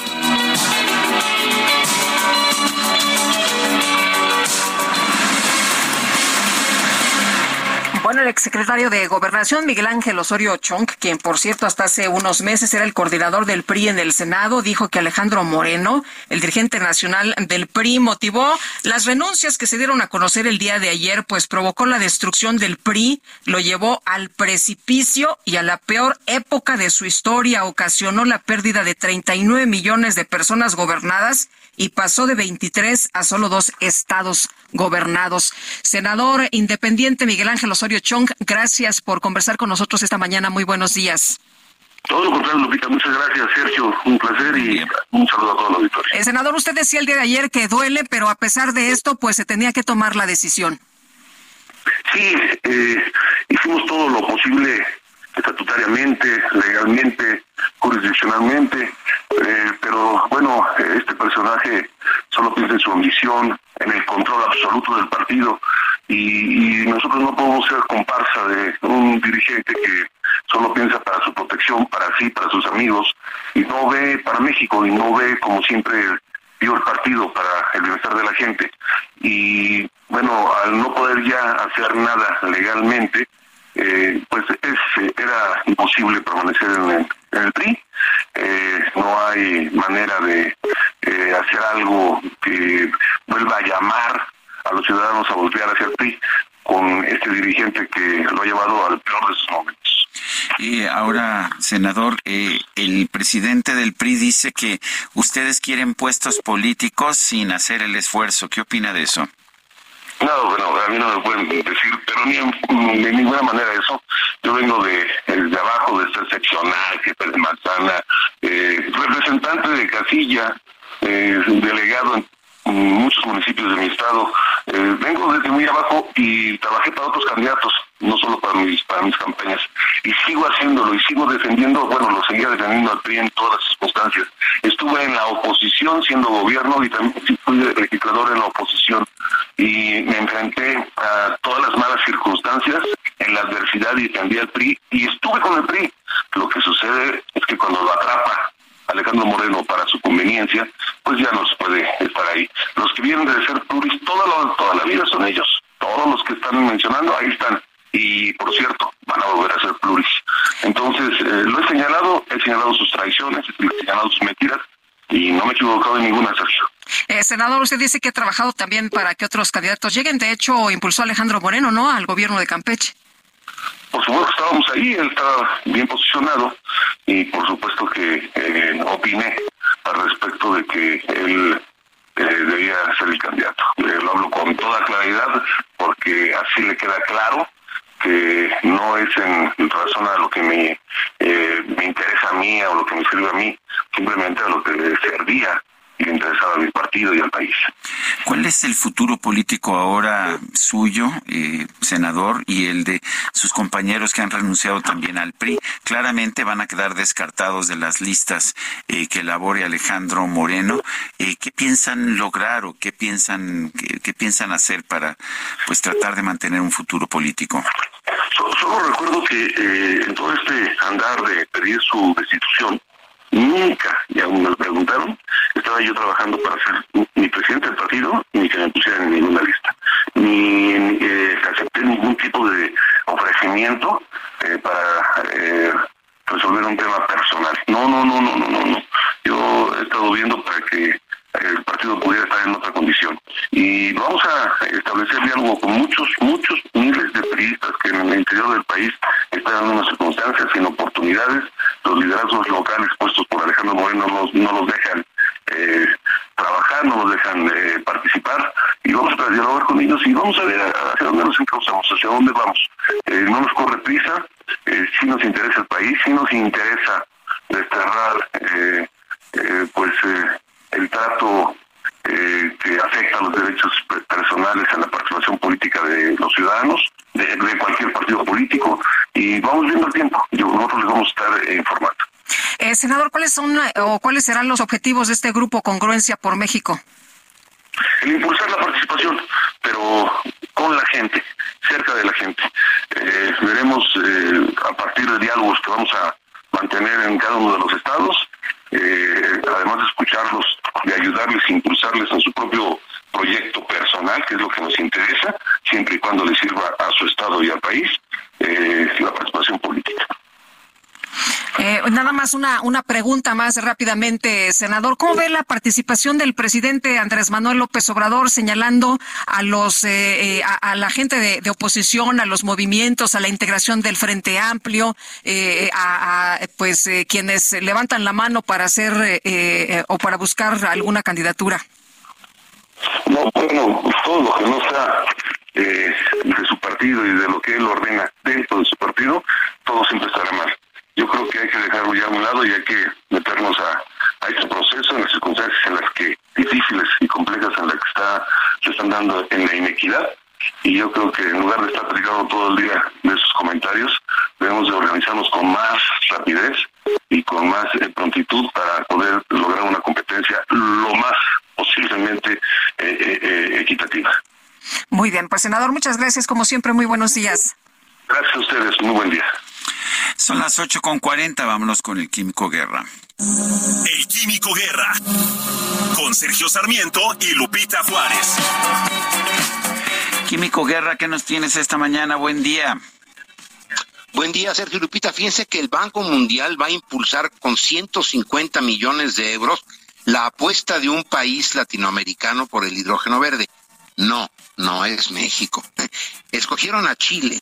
¿Por qué? Porque a pesar de ser un gobierno de izquierda, es un eh, gobierno que ve hacia adelante, no ve hacia atrás, y está impulsando mucho precisamente la autonomía energética de Chile y le está apostando fuerte ya al hidrógeno verde. Stephanie Gill, directora del sector energético para América Latina y el Caribe del Banco Mundial, dijo, Chile es el país más avanzado en las decisiones y políticas públicas para la implementación de una economía verde sustentable y por lo tanto a ellos les vamos a dar este dinero para iniciar un proyecto de hidrógeno verde en Chile importante. El préstamo que será implementado por la Corporación de Fomento de la Producción en Chile es muy, muy blando a largo plazo y se paga precisamente con la producción de este hidrógeno tonelada a tonelada.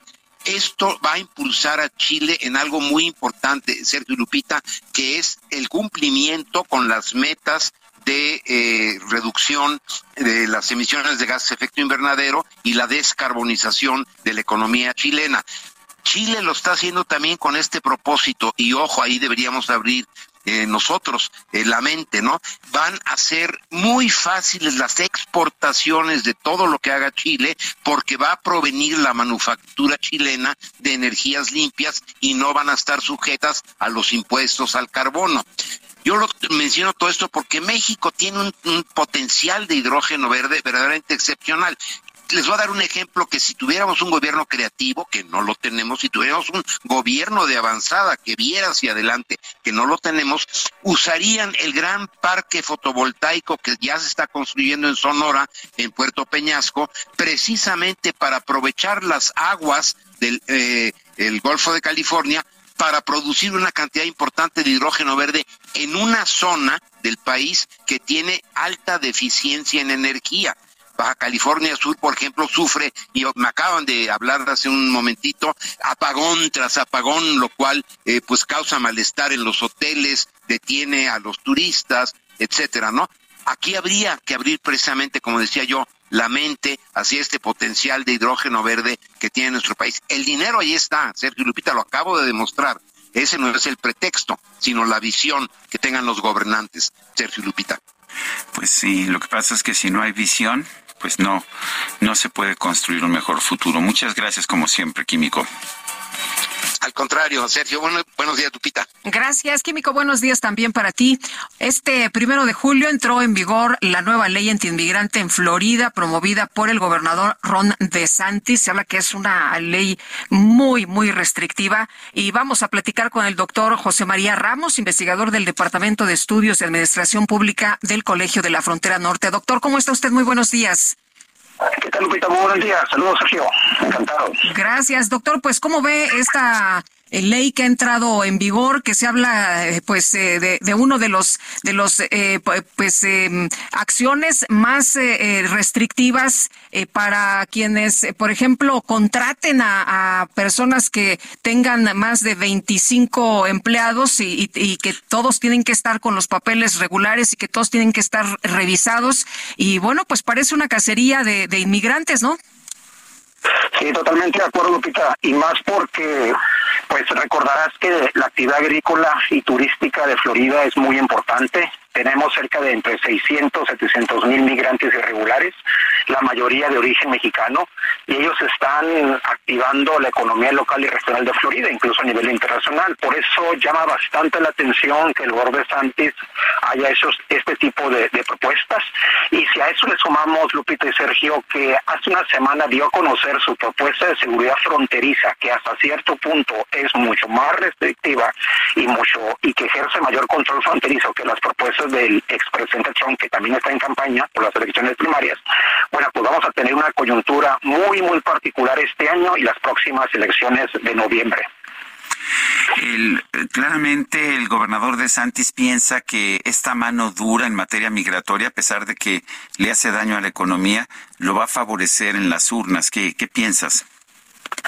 Sí, Sergio, efectivamente, él está apostando al discurso que desde hace algunos años está planteando el Partido Republicano. Él quiere fortalecer su incidencia en su posicionamiento electoral de cara a las primarias. Él no tiene las, los votos o, tiene el consenso en comparación del expresidente Trump. Entonces va por ahí, va por ahí. Sin embargo, pues le está apostando también al cuestionamiento que le están haciendo algunos sectores agrícolas y económicos, precisamente porque está disminuyendo la actividad irregular y es una actividad no solamente a nivel local y regional. Por lo tanto, sí llama bastante la atención que le está apostando más al tema político electoral que algunas implicaciones económicas locales. Doctor, ¿se está equivocando de Santis, eh, Ron de Santis con estas, pues, eh, con, con estas medidas? Sí, mira, desde el punto de vista económico local creo que sí se está equivocando eh, y prueba de ello pues son las críticas que están de algunos sectores. Sin embargo, su apuesta es de corto plazo, es una apuesta de posicionar el tema migratorio, el tema de seguridad fronteriza, la crítica al gobierno federal de Biden que no está haciendo nada, la crítica al Partido Demócrata que tiene una crisis en la frontera. Entonces, cuando vimos simplemente hace una semana, Lupita, cuando presentó en Eagle Pass su agenda de control fronterizo, que bueno, bueno, pues llama la atención que, este, que considerando los lazos económicos, comerciales que además tenemos con México, bueno, entonces sí, sí es una situación muy, muy pragmática desde el punto de vista político electoral. Ahora, ¿cuáles son precisamente estas medidas? Eh, ¿En qué, ¿En qué se caracterizan? ¿Cómo se distinguen con las medidas que se aplican en el resto del país en materia migratoria? Pues mira, Sergio, una la que comentaba Lupita, ¿no? Estas restricciones o este control a los empleadores que tengan más allá de, 25 este, eh, migrantes irregulares. Eh, los migrantes irregulares no van a tener acceso a servicios de salud. La otra que se da en California, por ejemplo, que es muy importante, que los migrantes no van a tener acceso eh, a, las, licencias de manejar, de conducir en, Florida. Y la otra que se, este, que se suprimió, que, que es un tema, bueno, pues de carácter federal, ahí sí va a haber implicaciones, que lo quiere plantear es que los, los hijos de los migrantes irregulares en Florida no puedan ser sujetos de una ciudadanía. Ese tema se quitó porque es un tema de carácter federal. Y, pero bueno, pues porque está en contra de la Constitución, ¿no? La Constitución de Estados Unidos garantiza que si naces en Estados Unidos eres estadounidense. Así es, totalmente de acuerdo. Bueno, pues eh, doctor, muchas gracias por platicar con nosotros esta mañana. Vamos a ver, eh, ya entraron en vigor estas eh, leyes antiinmigrantes y vamos a ver seguramente las próximas semanas qué efectos tienen, ¿no? Así es, Sergio. Bueno, Sergio Lupita, entonces es un tema importante, es un tema que hay que tenerle bastante atención. Muy buen día. Gracias, buenos días. Bueno, por lo pronto Ron DeSantis piensa que así le puede ganar la partida a, Donald Trump, piensa que puede ser más trumpista que el propio Trump. De momento, sin embargo, las encuestas no lo están apoyando. Eh, su, su popularidad entre los electores nacionales se mantiene pues bastante restringida. Eh, quien sigue encabezando las encuestas por parte del Partido Republicano es Donald Trump pues el amigo del presidente Andrés Manuel López Obrador. Son las 8 de la mañana con 49 minutos. Ayer se instaló formalmente la Comisión Especial de Morena encargada de redactar el proyecto de Nación 2024-2030 que deberán firmar los aspirantes a la candidatura que no se llama candidatura, que se llama Coordinación Nacional de los Comités de Defensa de la Transformación. Elia Castillo, cuéntanos. Muy buenos días, Sergio Lupita. Los saludo nuevamente con mucho gusto a ustedes el auditorio. Así es, este lunes se instaló formalmente la Comisión Especial de Morena encargada de redactar el proyecto de Nación 2024-2030 que deberán firmar los aspirantes a la Coordinación Nacional de los Comités de Defensa de la Transformación, mejor conocidos como corcholatas. El dirigente nacional de Morena, Mario Delgado, celebró la instalación de esta instancia y reconoció a sus integrantes, toda vez que dijo serán los responsables de elaborar el programa de continuidad de la cuarta transformación. En este contexto, Delgado destacó la importancia de pensar a futuro en el legado del proyecto encabezado por el presidente Andrés Manuel López Obrador y aprovechó para asegurar que el partido se encuentra más unido que nunca. Subrayó que es fundamental elaborar un programa coherente para los siguientes seis años que asegure el compromiso de la próxima presidencia de la República de seguir las pautas de la cuarta transformación. Entre los personajes que integran esta comisión destacan Epigmenio Ibarra, Hugo López Gatel, Genaro Villamil, Paco Ignacio Taibo II, Olga Sánchez Cordero y Rafael Barajas El Fisgón. El dirigente aseguró que Morena cuenta con las bases y con la estructura necesarias para refrendar el triunfo electoral en 2024. Este es el reporte que les tengo. Muy buen día. Buen día, Elia. Elia Castillo, gracias. Y vámonos con Gerardo Galicia. Gerardo, ¿qué más tenemos esta mañana? Buenos días. Lupita, Sergio, excelente mañana. Información del circuito bicentenario Sutramo Río Churubusco. Lo estamos recorriendo y estamos encontrando un avance completamente a vuelta de rueda para nuestros amigos eh, que están dejando atrás la zona de Tezontle, Apatlaco, se dirigen al viaducto. El avance sigue siendo bastante complicado, sí que habrá que armarse de paciencia y de preferencia salir con algunos minutos de anticipación. Y en el sentido opuesto veíamos un desplazamiento mucho más rápido. Se utilizan carriles centrales, es buena opción para poder llegar a los ejes 5 y 6 sur. Y por lo pronto, el reporte. Muy bien, Gerardo, gracias. Buenos días. Astro. Y vamos con Mario Miranda. Adelante, Mario. ¿Qué tal, Sergio Lupita? Buenos días. Tenemos información de la zona sur informarles a los amigos automovilistas que en estos momentos encontrarán buen avance en la avenida Patriotismo, esto en el tramo de Río Mescuac a la incorporación al circuito interior. La avenida Revolución con vialidad aceptable de Benjamín Franklin a Miscuac. Llegando a este punto, la vialidad este, se complica y esto debido a la operación del transporte público en esta zona. La avenida Bolinos con carga vehicular debido a la operación de la luz roja en el semáforo en el tramo de periférico a Río Miscual. Y finalmente la avenida Barranca del Muerto con tránsito lento en ambos sentidos de insurgentes a periférico. Es la información de del momento.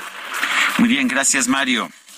Seguimos pendientes, buenos días. Buenos días, Javier Ruiz, ¿cómo te va? Buenos días. Hola Lupita, Sergio, excelente mañana, muy bien. Ya recorriendo la zona norte de la Ciudad de México, en específico la Avenida de los Insurgentes, les puedo informar que ya presenta avance bastante complicado para quien deja atrás la zona del eje 4 norte, la zona del interior, y en dirección hacia Eudalia Guzmán, o más adelante hacia el Paseo de la Reforma. El sentido opuesto de insurgentes, el avance es bastante aceptable, al menos hasta que desea llegar al paradero de metro Indios Verdes. Para que continúa hacia la vía Moreno, tenemos un bloqueo llegando a Santa Clara, son vecinos de esta colonia que están exigiendo agua potable, motivo por el cual pues mantienen cerrada la circulación de ambos sentidos. La vía Moreno hay que tomar como alternativa lo que es la autopista México-Pachuca para quien desea llegar a la Ciudad de México o en el sitio opuesto también hace las instalaciones de Puente de Ciudad. De momento, Lupita Sergio, a reporte tenemos. Muy bien, Javier, gracias. Buenos días. Y ayer se registró un accidente muy fuerte allá en la carretera federal 54 de Zacatecas a Saltillo, cuando menos ocho personas murieron y 24 resultaron heridas. Este accidente tuvo lugar a las seis de la mañana con 29 minutos, cuando un autobús que transportaba pasajeros volcó a la altura de la comunidad de Rocamontes. Eh, según la Coordinación Estatal de Protección Civil, eh, en el percance participó lo que dicen un camión de pasajeros, o sea, un autobús de la empresa Zavala Plus. El autobús quedó volteado eh, junto con unas cuantas maletas regadas. estaba lloviendo en esos momentos y bueno, pues esto seguramente influyó en llevar a este fuerte accidente que como señalaba yo hace un momento ha dejado cuando menos ocho personas fallecidas y alrededor de 24 lesionados. Son las ocho con 54 minutos. Nuestro número de WhatsApp es el 55 2010 96 47. Nosotros vamos a una pausa y regresamos en un momento más.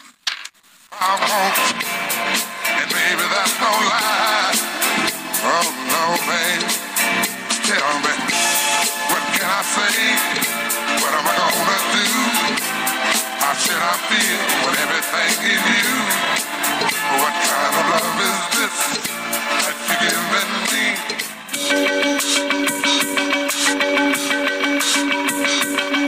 Sergio Sarmiento y Lupita Juárez quieren conocer tu opinión, tus comentarios o simplemente envía un saludo para ser más cálida esta mañana.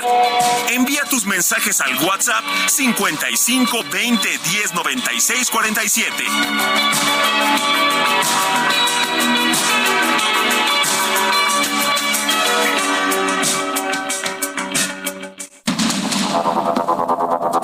Continuamos con Sergio Sarmiento y Lupita Juárez por el Heraldo Radio.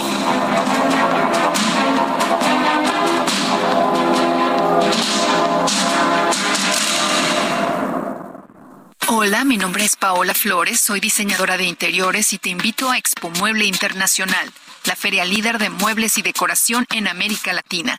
La cita es del 16 al 19 de agosto en Expo Guadalajara y con más de 400 expositores encontrarás la mejor calidad y diseño en todo tipo de mobiliario, mueble residencial, exteriores, infantil, de madera, tapizados, todo. El evento no tiene costo, regístrate en expomuebleinternacional.com.mx.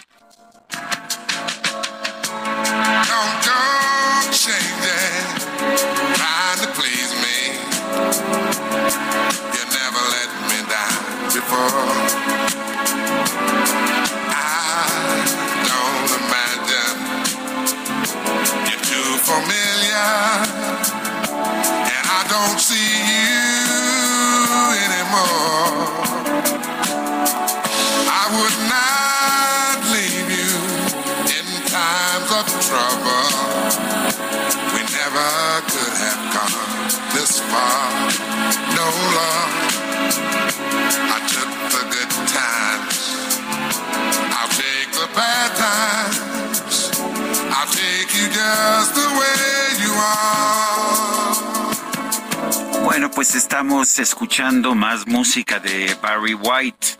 Hoy es aniversario luctuoso de este cantante de la voz de bajo. Just the way you are es la canción que nos está ofreciendo la, canción es de Stevie Wonder, pero aquí tiene un sentido muy distinto, ¿no? Con esta voz profunda del bajo Barry White. No, imagínate que te cante al oído este señor. ¡Qué barbaridad! Así como lo tengo en este momento en mi audífono. Qué cosa. Bueno, pues le seguimos, le seguimos. Buenos días. Yo creo que la publicidad que le hace el presidente a Xochitl Galvez es una de sus estrategias maestras porque la posiciona como favorita y él cree que es el rival más débil frente a cualquiera de sus corcholatas, José Domingo Sendejas. Dice otra persona, buenos días, Sergio Lupita y todo el equipo de cabina en el Heraldo Radio. Quiero agradecerles porque ya me hicieron el día con el inolvidable Barry White. Ojalá el Quique pueda poner la canción Te amo tal y como eres. Aquí estamos escuchándola. Just the way you are. Atentamente, Simón Ramírez. Simón Ramírez del mío de Ajapusco, Estado de México. Saludos, banda. Aquí estuvimos. Y yo no sé si fue el DJ Kike quien la puso, se me hace que fue. Yo, si yo fuera usted, quedaría bien con nuestra productora Carlita, ¿eh? Porque ella es la que tiene el poder. no tiene el micro, pero sí tiene el poder. Pero Kiker tiene los botones. Bueno, y la oposición debería modernizar su estrategia una vez que decidan al representante, deberían de conformar un pequeño grupo de líderes que ocuparía los primeros puestos del gobierno y todos hacer campaña y discursos políticos. Lo que ha pasado una vez elegido al candidato, lo dejan solo hacer campaña. Qué bueno fuera estar oyendo los discursos de campaña no solo de Xochitl, también de De la Madrid, de Krill, de Lili Telles y muchos otros personajes valiosos de la oposición, es lo que nos dice Agustín Ramírez desde Jalisco. Son las nueve de la mañana con cuatro minutos. Vamos a un resumen de la información. Esta mañana el presidente Andrés Manuel López Obrador insistió en que la senadora del PAN, Xochitl Galvez, es la abanderada presidencial de la mafia del poder. La candidata de la mafia del poder. Para ser más claros, es la candidata de Salinas, es la candidata de Fox, es la candidata de Claudio X González y de otros traficantes de influencia es la candidata de los que quieren regresar por sus fueros, porque quieren seguir saqueando al país. Querían engañar de que se iba a llevar a cabo un proceso democrático cuando la verdad la consulta la hicieron arriba. Bueno, y por otro lado, el presidente López Obrador consideró que el obispo de Apatzingán, Cristóbal Asensio García, quien llamó a declarar un día de duelo nacional por la violencia en el país, está en su derecho de manifestarse. Nuestra obligación es darle todo el apoyo y toda la protección a las comunidades migrantes de Florida. Por supuesto que estamos preocupados porque este es un acto que es muy Bueno, pues no, ese no es el presidente de la República. Es, eso que estamos escuchando es de hecho la voz de, de Alicia Bárcena, la nueva secretaria de Relaciones Exteriores, todavía no ratificada por el Senado. Ayer acudió a un encuentro en Palacio Nacional. Eh, expresó su preocupación por la entrada en vigor de la nueva ley antiinmigrante de Florida. Ahora sí vamos a escuchar lo que lo que decía eh, Alicia Bárcena. Nuestra obligación es darle todo el apoyo y toda la protección a las comunidades migrantes de Florida. Por supuesto que estamos preocupados porque este es un acto que es muy discriminatorio y, eso el presidente lo ha dicho mucho más claramente que yo. Y las autoridades de los Estados Unidos detuvieron a un hombre sospechoso de realizar un tiroteo en Filadelfia, el cual dejó cuatro personas muertas y cuatro heridas. La Organización de Estados Americanos, la OEA, anunció que va a desplegar una nueva misión de observación en Guatemala, luego que la Corte de Constitucionalidad de ese país ordenó revisar los escrutinios de las pasadas elecciones presidenciales. La Unión Europea manifestó su profunda preocupación por la inhabilitación de precandidatos a cargos públicos en Venezuela, como ocurrió con la líder opositora María Corina Machado. Y todo asustado por las redes sociales. Se ven tantas cosas raras, todos se creen importantes. Todo el mundo es reportero, hay otros inalcanzables, entonces por todos lados. Bueno, pues la App Store de Apple reveló que el próximo jueves será el lanzamiento oficial de la nueva aplicación de Meta. Meta es la pues la empresa dueña de Facebook y de Instagram. Esta nueva aplicación se denomina Threads. Esta va a funcionar como una red social basada en publicaciones de texto a las que se les podrá dar me gusta, comentar y compartir. Con esta nueva plataforma, Meta pretende convertirse en competencia de Twitter, pues aprovechando las críticas que han generado los cambios en Twitter desde que fue adquirida por el empresario Elon Musk. Y la neta mejor me quito de cosas, no tengo bebés porque no sé dónde chingados van a parar. Pero bueno, ese rollo de cada quien. Tu compa Vázquez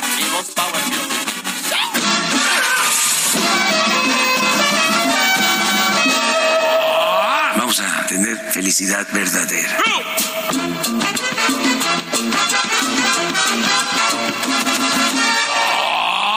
La micro deportiva.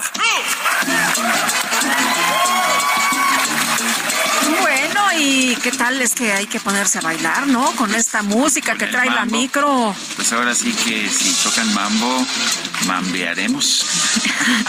¿Cómo estás, mi querido Julio Romero? Muy buenos días. Muy bien, muy bien, mi querida Lupita, Sergio, muy buenos días. Qué placer saludarles. Efectivamente, andamos en el mambo. En el mambo, tienes toda la razón, hay que ponerse a bailar, que es martes, ya muy cerca del viernes. Así es que en esta micro deportiva, todo, todo es felicidad. Vámonos con la información, vamos aventando la lámina. El día de ayer por la noche llegó a su fin la jornada 1 del torneo de apertura en el fútbol mexicano con triunfo de visita de las Chivas, dos goles por uno sobre los Esmeraldas de León. Anotaciones de Antonio Briseño al minuto 21 y del debutante Jonathan Padilla al 81 descontó José Alvarado por el equipo de los Esmeraldas de León. Al término del duelo, Belko Paunovic, quien es el técnico de Chivas, se dijo contento, contento por la anotación del propio Jonathan Padilla en su debut en Primera División y confía en que ayudará mucho en el resto de la campaña. En la pretemporada, Padilla lleva tres meses con el primer equipo preparándose, esperó su momento y boom. También destaco la inteligencia futbolística de Víctor Guzmán en el pase porque eligió al, jugador que, que, sabe muy bien definir desde dentro de área y fuera también. Ya lo veréis a Padilla en el futuro, espero. Y por lo tanto, esos son, esos son las, las pizcas que hoy hemos dado, destellos de un eh, equipo con mucho potencial. Buen triunfo, buen triunfo de las Chivas que tuvieron poco tiempo de pretemporada. Recordar que junto con Tigres disputaron la final del torneo anterior. Eh, mientras tanto, en el seno de las Águilas del América oficializaron la contratación del atacante colombiano Julián Quiñones para los próximos cuatro años. Se habla de 6 millones de dólares, por ahí de los 6 millones de dólares. Apenas el fin de semana, Quiñones recibió un homenaje por parte de su ex equipo, los rojinegros del Atlas, a los que ayudó a lograr sus últimos dos títulos. Dicen, dicen que es uno de los jugadores más queridos y más exitosos en su paso por el Atlas, pero ahora estará jugando Julián Quiñones para las Águilas del América. Mientras que en los Pumas, en los Pumas de la universidad, se siguen reforzando en el tema de la defensa. Este lunes arribó a nuestro país el argentino Lisandro Magallán, quien aseguró que llega a ganarse un lugar en el cuadro titular. Intentaré dar lo mejor de mí para ayudar a mis compañeros en la parte defensiva, pero bueno, al final es un equipo, juegan 11 y hay otros que están esperando la oportunidad, así que entre todos es un objetivo común y colectivo y se necesita de cada uno que participe de ese, de ese grupo para, para poder lograr los, los objetivos y ganar. Antonio Mohamed, técnico de los Pumas, justamente quiere reforzar la defensa. Y nos vamos a la actividad de los Juegos Centroamericanos y del Caribe, allá en San Salvador. La selección femenil de fútbol terminó invicta la fase de grupos después de golear 7 por 3 a su similar de Jamaica y avanza de manera directa a las semifinales. Mientras que arrancó la actividad de los clavados y México ya sabemos es potencia, Diego Valleza, el neolonés, se colgó la presea de oro en la plataforma de 10 metros individual varonil haciendo válidos los pronósticos y a pesar de que tuvo algunas fallas en las ejecuciones, pero el alto grado de dificultad que presentó le ayudó para ganar esta medalla de oro.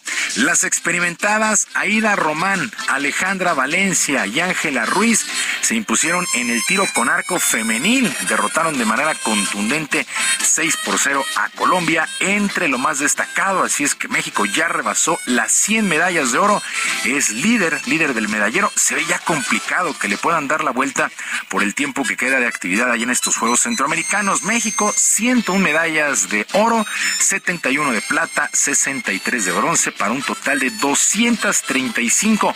Colombia tiene 51 medallas de oro, 50 de plata y 45 de bronce, 146 en total. Cuba, 49, 34 y 40, 123 presencias en total. México muy probablemente se va a quedar con estos Juegos Centroamericanos y del Caribe. Y una de estas medallas, una de estas medallas de oro, la entregó la selección de béisbol, que por primera ocasión en su historia conquistó el primer lugar en este certamen.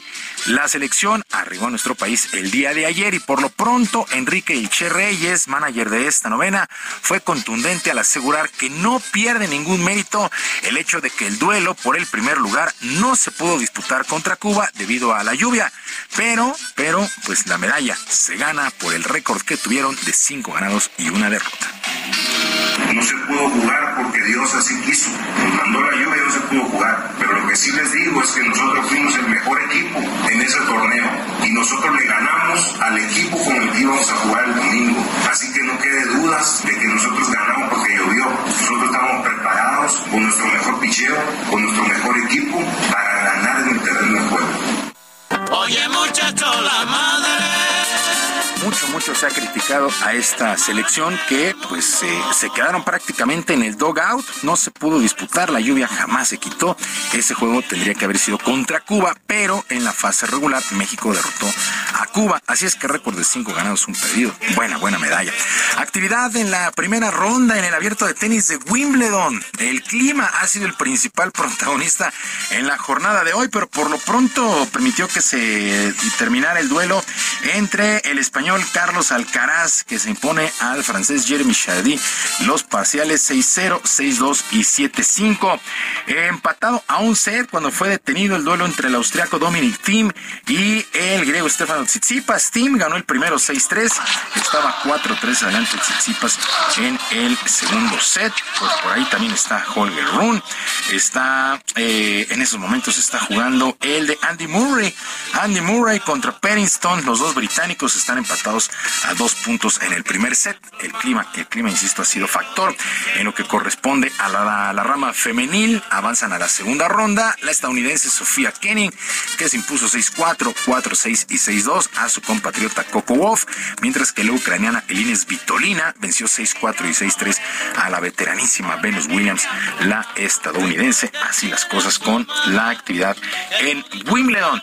Y el mexicano Jaime Jaques debutó con su nuevo equipo en el básquetbol de la NBA, el calor de Miami, que se impuso 107 a 90 a los Lakers de Los Ángeles en el torneo de verano que sirve de pretemporada y que se juega en Sacramento. Jaques saltó como titular y aportó 22 puntos. Hay que recordar que Jaques, eh, bueno, nació en California, sus papás son mexicanos y fue elegido en el pick 18 en el pasado draft en la primera ronda. Sergio Lupita, amigos del auditorio, la información deportiva este martes, que es un extraordinario día para todos. Muy bien, mi querido Julio, muchas gracias. Buen día también para ti. Buenos días. Mueve la cintura y los hombros igualito que los cubanos. Bueno, hoy es 4th of July. Sí, 4th of July, 4 de julio. Vámonos hasta los Estados Unidos de América, ya en Houston. Nuestro compañero Juan Guevara. Querido Sergio, mi querida Lupita, feliz 4 de julio. Yo sé que ustedes lo están celebrando allá, pero aquí está todo cerrado. ¿Cómo no? Aquí celebramos todo, todo lo que se nos ponga enfrente. No los conoces, no el los 4 de conoces. julio, el 14 de julio de los franceses, lo que tú quieras. Exacto, exacto, exacto. bueno, el 4 de julio, para, para aquellos en, eh, en la bancada morenista que no saben qué pasa el día de hoy, el 4 de julio es el día de la independencia de los Estados Unidos, jóvenes, y fue en 1776 cuando se firmó la Declaración de Independencia en este país. Ahora, ¿qué sucede el día de hoy? Bueno, primero, no hay bancos, no hay transacciones bancarias, eh, de manera sorpresiva, los aeropuertos en los Estados Unidos están fluyendo de una manera normal, no hay vuelos demorados. Hoy es el día o uno de los días en los que pues este país viaja y sobre todo porque el día de ayer, lunes, se aventaron el puente completo desde el viernes hasta el día de hoy. Eh, la Casa Blanca va a tener eh, varias eh, celebraciones que incluye un concierto o una celebración en, la, en, el South Lawn, en la parte sur de la Casa Blanca, con el presidente Biden y con la primera dama Jill Biden y van a incluir, bueno, este, gente como Nillo, Brother Osborne y DJ D-Nice. Yo estoy seguro que el DJ Kike sabe más de lo que estamos diciendo en este momento que yo. Yo simplemente le estoy diciendo quiénes van a ser los artistas que van a estar en el concierto sobre el 4 de julio y además, bueno, va el presidente Biden le va a dar, eh, pues va a visitar eh, las Fuerzas Armadas, va eh, a tener parte del el Trump Corps, es decir, la, gente que, la gente parte de lo que es el, las Fuerzas Armadas de los Estados Unidos van a estar ahí en la Casa Blanca. Y el día de hoy se hacen ciudadanos 5.500 nuevas personas, normalmente inmigración genera nuevas o otorga nuevas ciudadanías, sobre todo el 4 de julio, hoy 5.500 nuevas personas de diferentes partes del mundo se vuelven ciudadanos americanos por naturalización. Así que bueno, son días eh, interesantes, un día interesante aquí en los Estados Unidos porque además pues las fuerzas del orden están en alerta máxima normalmente y ha sido así durante los últimos años, pues se, presentan disturbios en, ciudades como Houston o ciudades como Filadelfia o ciudades como eh, Phoenix, en donde, bueno, pues más de uno saca una pistola y empieza a hacer cositas eh, para celebrar el 4 de julio y después de los cohetes en la noche sacan las pistolas. Entonces, es un día que hay que tener cuidado la gente que nos escucha en los Estados Unidos, celebrar en casa sin estar este, saliendo a muchos lugares. Sabemos que ahorita la gente puede estar, eh, ya sabes, ¿no? En estados no constantes de conciencia, en donde teniendo armas y estando con el alcohol, pues no es una buena idea. Así que así se va a celebrar el 4 de julio aquí en los Estados Unidos. Oye, ¿estos espectáculos de fuegos de artificio son el mismo 4 de julio o son la noche anterior? No, bueno, empezaron los cuetazos hoy a las 11.59 de la noche. Aquellos que tenemos mascotas en casa, no te puedo o sea, decir. Desde, ayer, o sea, desde ayer 3 Desde ayer en la noche a las once y media, 11.45 de la, de, de la madrugada, este, ya empezaron los cuetazos y al rato empiezan a las 7, 8 de la noche igual. Entonces, sí es un día de fuegos artificiales durante la mayor parte del día. Bueno, pues estaremos al pendiente. Por lo pronto, disfruta lo que se pueda disfrutar y supongo que no hay este que no hay tapones de oídos para perros, ¿verdad? No, no, no, no, hay tapones de oídos para perros, pero sí lo importante es que sí va a estar interesante la celebración porque la gente se pasa de lista eso a las 7, 8 de la noche ya que tienen algunas copas de más. Así que con cuidado aquellos que nos escuchen en los Estados Unidos. Bueno, muy bien, gracias. Hasta la vista, baby. Bueno, hasta la vista, querido Juan, un abrazo. Y cuatro personas murieron y otras cuatro resultaron heridas durante un tiroteo en Filadelfia. El autor ya fue detenido. La policía respondió a un reporte de varias personas con herida de bala pasada las 20:30 tiempo local. De acuerdo con los reportes, algunas de las personas lesionadas serían menores de edad. El portavoz de la policía, Miguel Torres, declaró que hay un sospechoso detenido que vestía un chaleco antibalas y que llevaba un rifle y una pistola de mano. Son las nueve de la mañana con 21 minutos. Ayer uh, falleció Fernando Martínez Suárez. Él uh, fue sacerdote de los legionarios de Cristo. Falleció ayer a los 84 años. Lo informó la propia congregación. Sobre él pesaban pues serias acusaciones de pederastia, de abusos, uh, de, abusos de todo tipo. Los legionarios de Cristo señalaron que Martínez, que reconocen cometió actos terribles, murió a causa de una enfermedad de una enfermedad pulmonar en el sur de Italia, ya en un centro para ancianos. El 2 de mayo del 2019, víctimas de abuso sexual por parte de Martínez hicieron públicas sus acusaciones contra el sacerdote allá en México. Advirtieron que, que Martínez ya había sido denunciado por el abuso sexual de un menor, pero que siguió laborando en colegios y centros religiosos de la Ciudad de México y también de Cancún. Una de sus víctimas, de hecho, ayer señalaba en redes sociales que lo único que hacían era cambiarlo de adscripción para que pudiera pues abusar de niños en otros lugares. Eh, cuando finalmente las denuncias fueron investigadas internamente por los legionarios de Cristo, los abusos, eh, eh, pero los abusos ya habían sido cometidos. Estos ocurrieron a principios de la década de los 90. Según los legionarios, Martínez abusó sexualmente de cuando menos ocho menores de edad entre 1990 y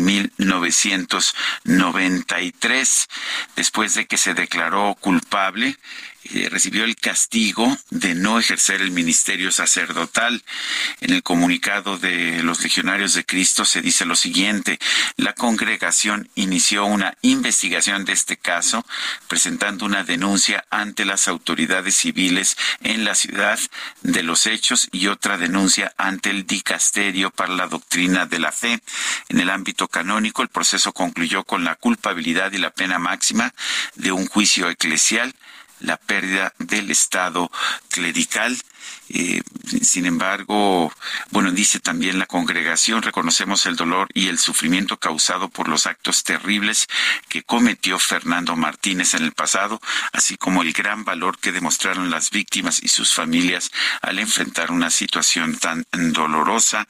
Eh, lo que dicen sus víctimas es que pues se le despojó de la calidad de sacerdote, pero pues no hubo una acusación penal que llevara a que sufriera una condena carcelaria. Vámonos con eh, Javier Ruiz, ¿sí? Nos da tiempo. Javier, ¿qué tal? Muy buenos días. Hola Lupita, Sergio, ¿qué tal? Excelente mañana. Ya nos encontramos en la vía Morelos, exactamente a la altura de la calle Diagonal. Esto es en la zona de Santa Clara, en el municipio de Catepec de Morelos. Ya informamos de este bloqueo.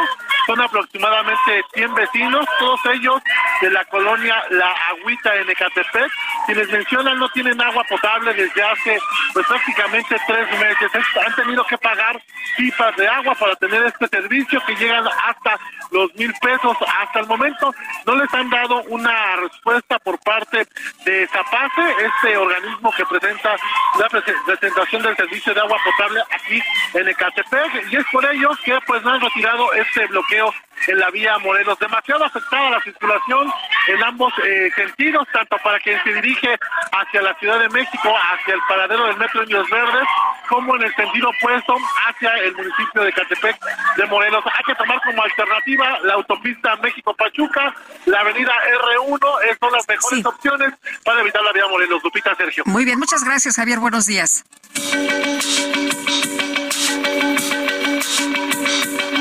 Sergio Sarmiento y Lupita Juárez quieren conocer tu opinión, tus comentarios o simplemente envía un saludo para ser más cálida esta mañana. Envía tus mensajes al WhatsApp 55 20 10 96 47.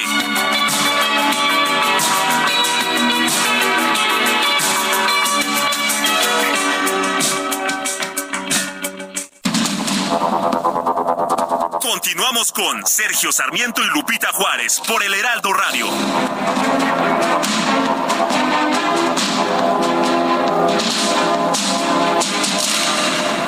Gastrolab, historia, recetas, materia prima y un sinfín de cosas que a todos nos interesan.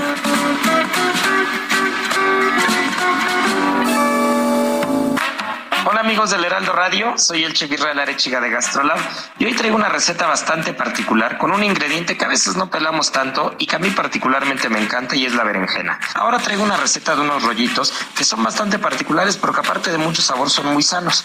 Vamos a necesitar una pieza de berenjena bastante grande, dos cucharadas de yogur griego sin azúcar, es muy importante, 100 gramos de queso crema de preferencia reducido en grasa, un poco de nueces picadas con media taza o 120 gramos es más que suficiente, una cucharada cucharadita de miel de abeja, muy importante que nos demos cuenta que estamos consumiendo miel de abeja y no alguna otra cosa diferente.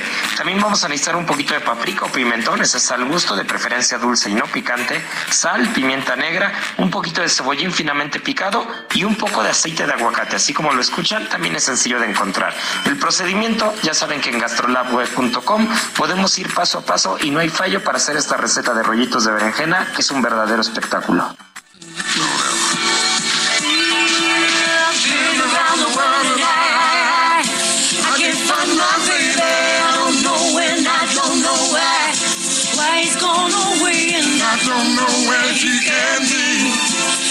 Baby, but I'm gonna find it someday, some way. Ooh, we had a quarrel, and I let myself. I said so many things, things he didn't know. Esto se llama All Around the World, alrededor del mundo, y Barry White es acompañado por Lisa Stansfield. Estamos escuchando música de Barry White en el aniversario de su, de su fallecimiento.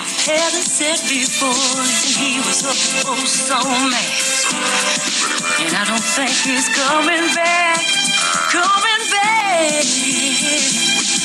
did too much lying. I wasted too much time. Now I'm here and crying.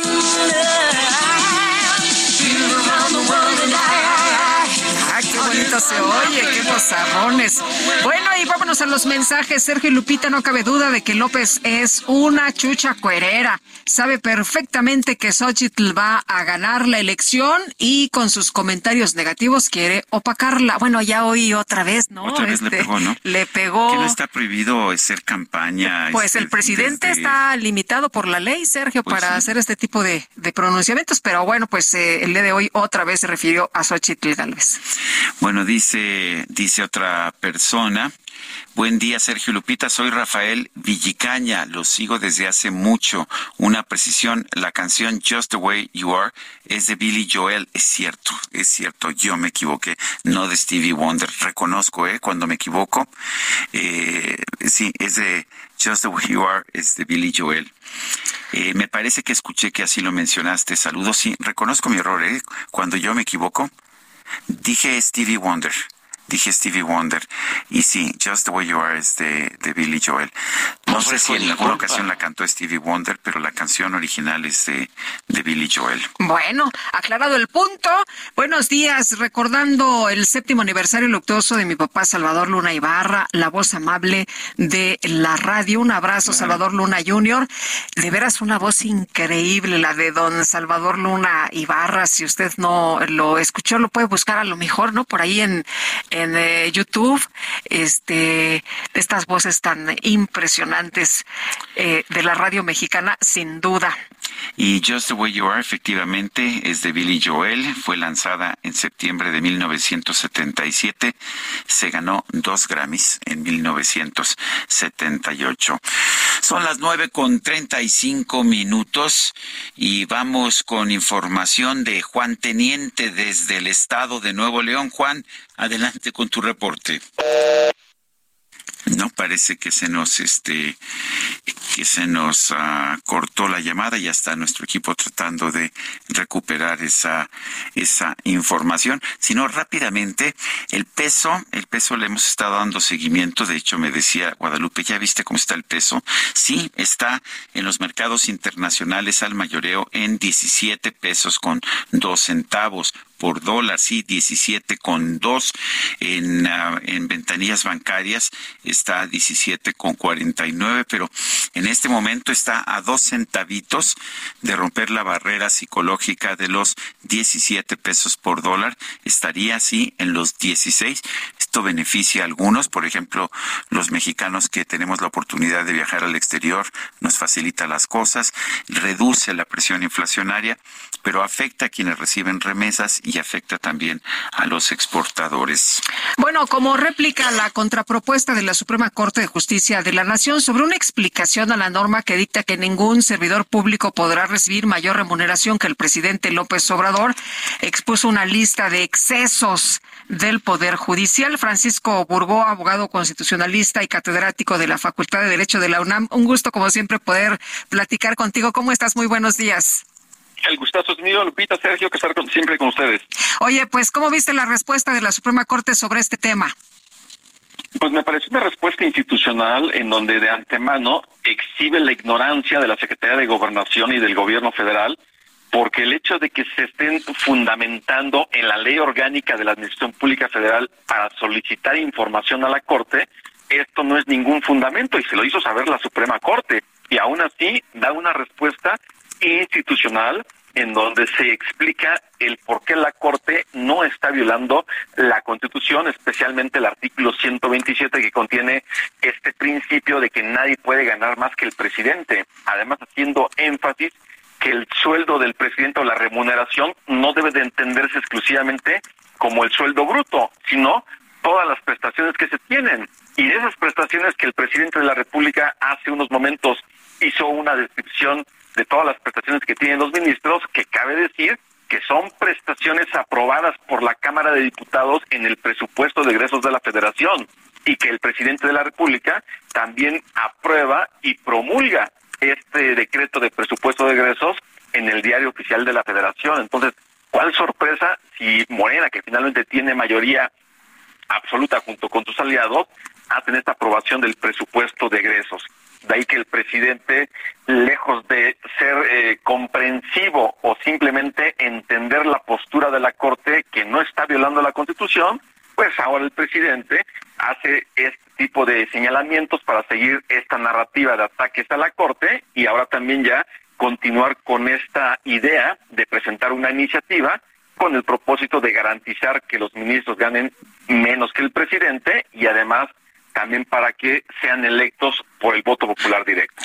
Eh, me dicen que esta mañana, me digo me dicen porque yo estoy en este programa de radio y no puedo, no puedo estar escuchando al presidente, pero me dicen esta mañana que dijo que va a presentar el presidente una reforma para modificar el artículo 127 constitucional, pero si yo entiendo la respuesta de la Suprema Corte, pues esto no es suficiente porque está el artículo 94 de la Constitución, están otros, este, otros principios eh, constitucionales. ¿Qué opinas de que diga ahora, pues que voy a modificar el artículo 197? Digo 127, perdón, 127. Sí, sí, es el 127, efectivamente, Sergio.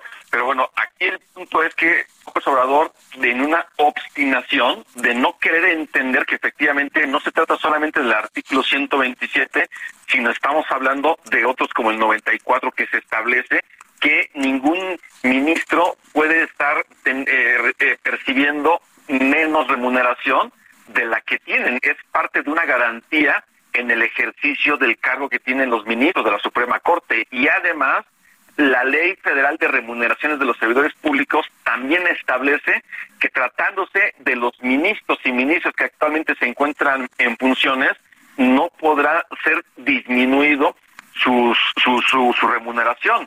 Y esto es importante decirlo porque en el supuesto caso que se vuelva a reformar la Constitución para tratar de garantizar este principio, no aplicaría para los actuales ministros y ministras. En dado caso, tendría que ser para los que lleguen con posterioridad a esa reforma constitucional o a la ley de remuneraciones de los servidores públicos. Esto simplemente para mí es una narrativa para seguir atacando a los ministros de la Corte y no entender que ellos necesitan tener un muy buen sueldo para evitar que pudieran ser objetos de un tipo de soborno o la tentación de que sus votos estén condicionados a ver quién les ofrece más dinero.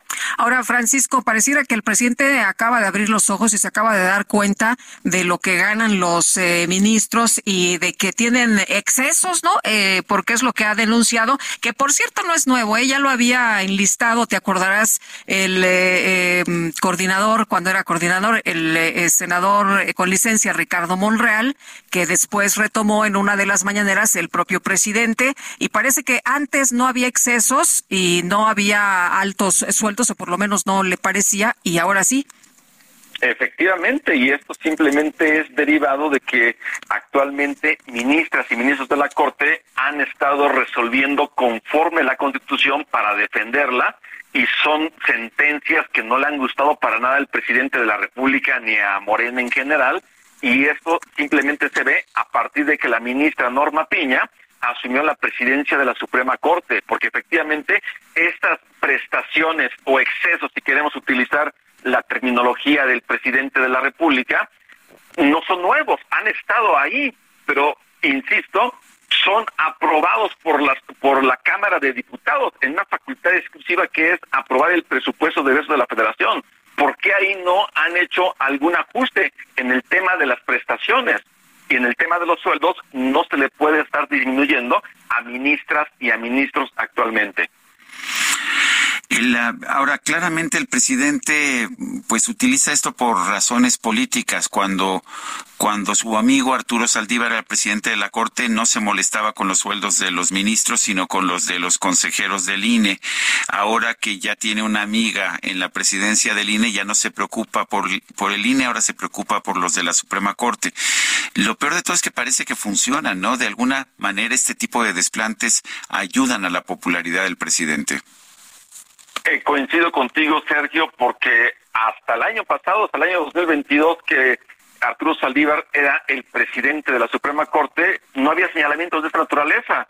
Y son a partir de este año, como comentaba, que asume la ministra Norma Piña la presidencia de la Corte para continuar con esta narrativa, pero además esta narrativa se está incrementando y efectivamente este mensaje llega a los simpatizantes de Morena, a los simpatizantes del presidente, para decir que en la Corte y en el Poder Judicial en general hay corrupción, hay una serie de excesos y que eso alimenta esta narrativa y más en el marco de lo que va a ser estas elecciones del año 2024. El hecho de que el presidente continúe, pues de alguna forma sí está incrementando esta popularidad y hemos insistido, no decimos que el Poder Judicial es perfecto, sí tiene problemas, pero esos problemas no se van a resolver con disminuir los sueldos de los ministros de la Suprema Corte, ni tampoco que vayan a ser electos por el voto popular. Se requiere un diagnóstico serio y ese diagnóstico en ningún momento el presidente lo ha presentado en una conferencia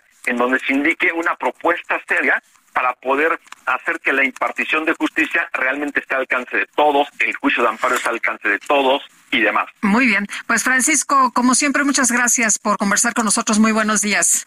Al contrario, un gustazo como siempre, Lupita. Sergio, fuerte abrazo. Gracias. Y vámonos ahora a Nuevo León. Ya tenemos a nuestro compañero Juan Teniente. Adelante, Juan. ¿Qué tal, Sergio Lupita? Muy buenos días. Pues agradable la mañana en esta ocasión, después de vivir tres semanas intensas de una onda de calor de 45, 46 grados centígrados. Ahorita estamos a 26 grados centígrados, en unas zonas posiblemente a 28, pero esto ayudó. Una tormenta eléctrica que se registró ayer después de las 9 de la noche en algunas zonas de Monterrey. De esta manera la tormenta benefició para que refrescara, pero también trajo complicaciones. Sabemos que Monterrey carece de buen eh, drenaje pluvial y hay zonas en el área metropolitana donde las inundaciones hicieron presentes y hubo algunos rescates que hicieron los elementos de protección civil estatal y de eh, los municipios como de Apodaca, Guadalupe, Juárez, inclusive de Monterrey, donde eh, en uno de los arroyos principales eh, como es la Chueca, pues eh, rescataron a una familia que estaba apenas siendo arrastrada por el agua en Juárez, se rescató a un hombre que quedó a mediación del caudal de un vado eh, en esa localidad. Y de esta manera pues algunas zonas tienen cortes de, energía eléctrica consecuencia de la tormenta que esperan que se restablezcan en los próximos días. Y pues el pronóstico es de que de aquí al jueves continuarán las lluvias y esto ocasionará un descenso en la temperatura de a los 36 grados centígrados, pero la mala noticia es que la próxima semana existen posibilidades de que venga otra ola de calor y que nos eleve otra vez las temperaturas de 40 a 43 grados centígrados. Sergio Lupita. Muy bien, pues muchas gracias Juan Teniente por esta información. Estaremos al pendiente de lo que sucede aquí en Nuevo León. Son las nueve de la mañana con 45 minutos. Bueno, ya está con nosotros Eduardo López, representante de Diabetes, que eh, pues nos va a dar información, Sergio, porque muchas veces sabemos que alguien tiene diabetes, pero no sabemos pues cómo se controla la gente, no sabemos, es más, si tienes que acudir si tienes algún síntoma y a lo mejor tú mismo pues tienes este padecimiento. Pero Eduardo López, ¿cómo estás? Qué gusto saludarte esta mañana. Muy buenos días. ¿Qué tal? ¿Cómo están? Muy buenos días. Pues sí, como bien lo mencionas, cada vez es más común conocer a alguien con diabetes. Es desafortunadamente la segunda causa de, de, muerte a nivel nacional. Es un tema de salud bastante duro para, para tratarlo. Y desafortunadamente muchas personas que nos están escuchando que tienen diabetes, que conocen a alguien con diabetes y, muchas personas que el papá, el abuelito, la mamá, el tío tienen diabetes y dicen, híjole, a mí me gustaría saber si yo también tengo diabetes, ¿no? Y justo por esto, diabetes existe. Es una clínica especializada en tratar y controlar los niveles de glucosa en sangre algo muy importante. Son tres pilares en los que vamos a ayudar a la gente que nos está escuchando. El aspecto emocional, el aspecto nutricional el aspecto médico. Es un equipo multidisciplinario de médicos especialistas que nos van a llevar de la mano para mantener niveles de glucosa en sangre lo más óptimo posible. Un ejemplo, hoy en la mañana que ya venía para acá con ustedes en la entrevista, me encontré a la señora Teresa Gómez, que llegó hace un mes a diabetes con 420 de glucosa en sangre. Se puso en la mano de nuestros especialistas, con los, con, con, los médicos este, de nutrición, con la parte emocional y con la parte de, de medicina.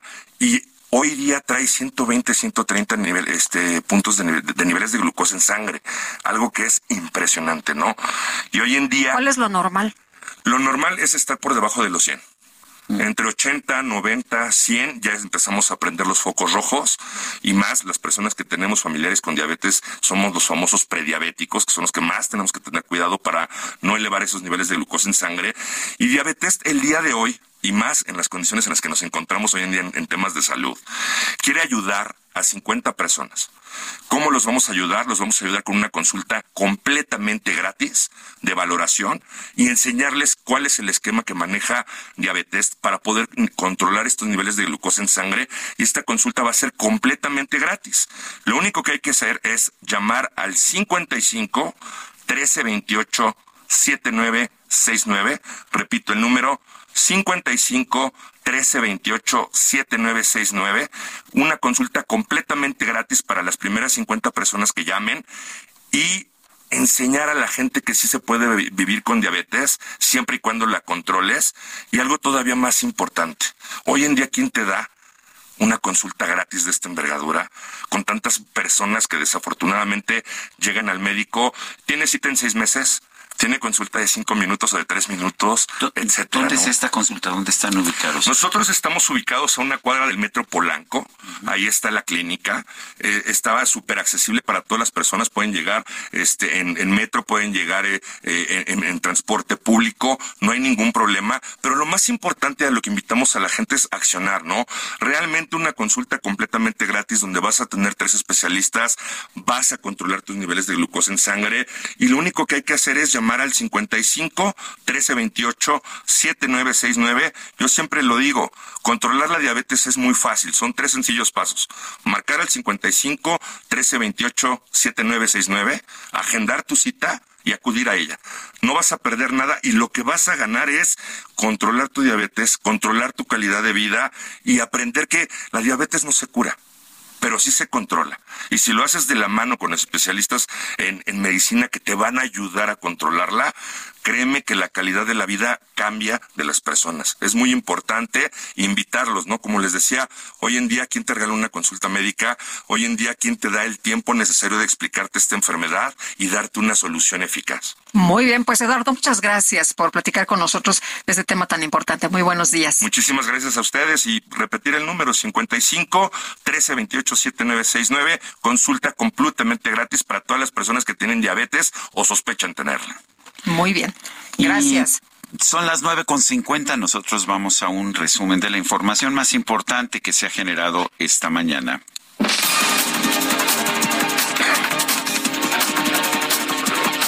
El presidente López Obrador criticó a la Suprema Corte de Justicia por negarse a bajar los sueldos de sus ministros para que no ganen más que el titular del Ejecutivo Federal.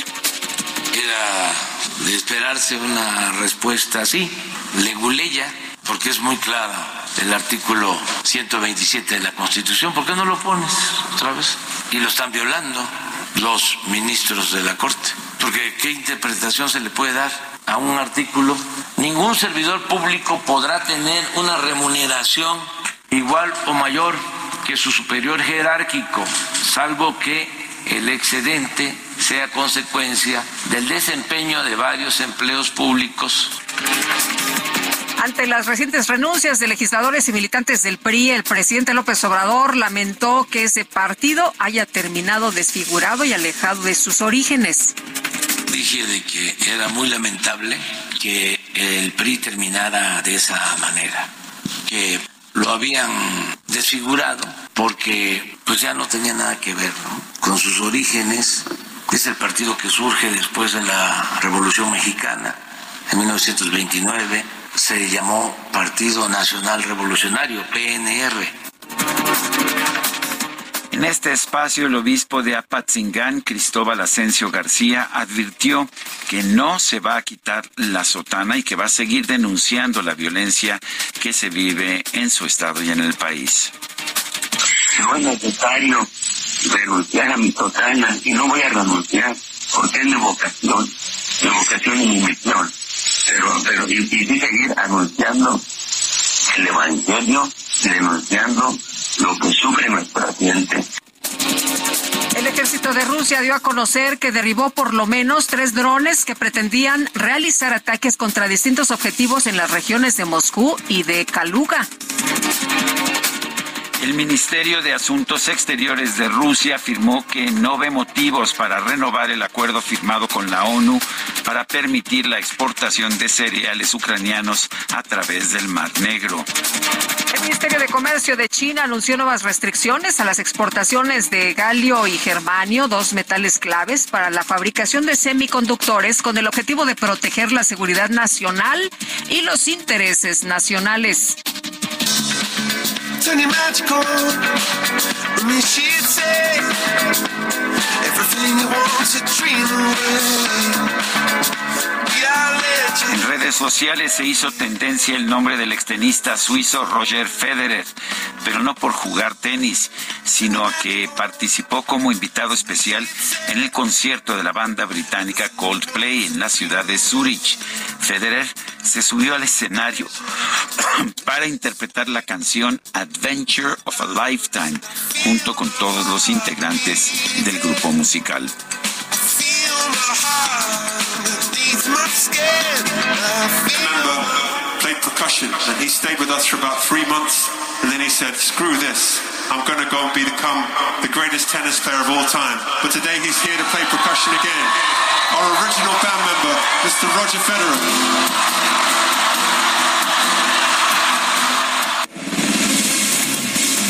bueno, qué emoción ahí levantó entre la audiencia.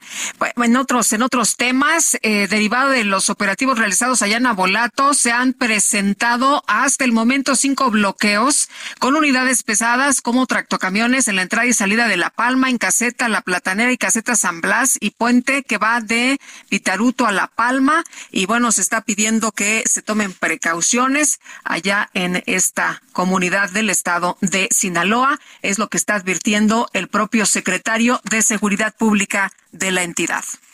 Y se nos acabó el tiempo, Guadalupe. Vámonos entonces, que la pasen todos muy bien, disfruten este día y nos escuchamos mañana en punto de las 7. Pues hasta mañana, gracias de todo corazón.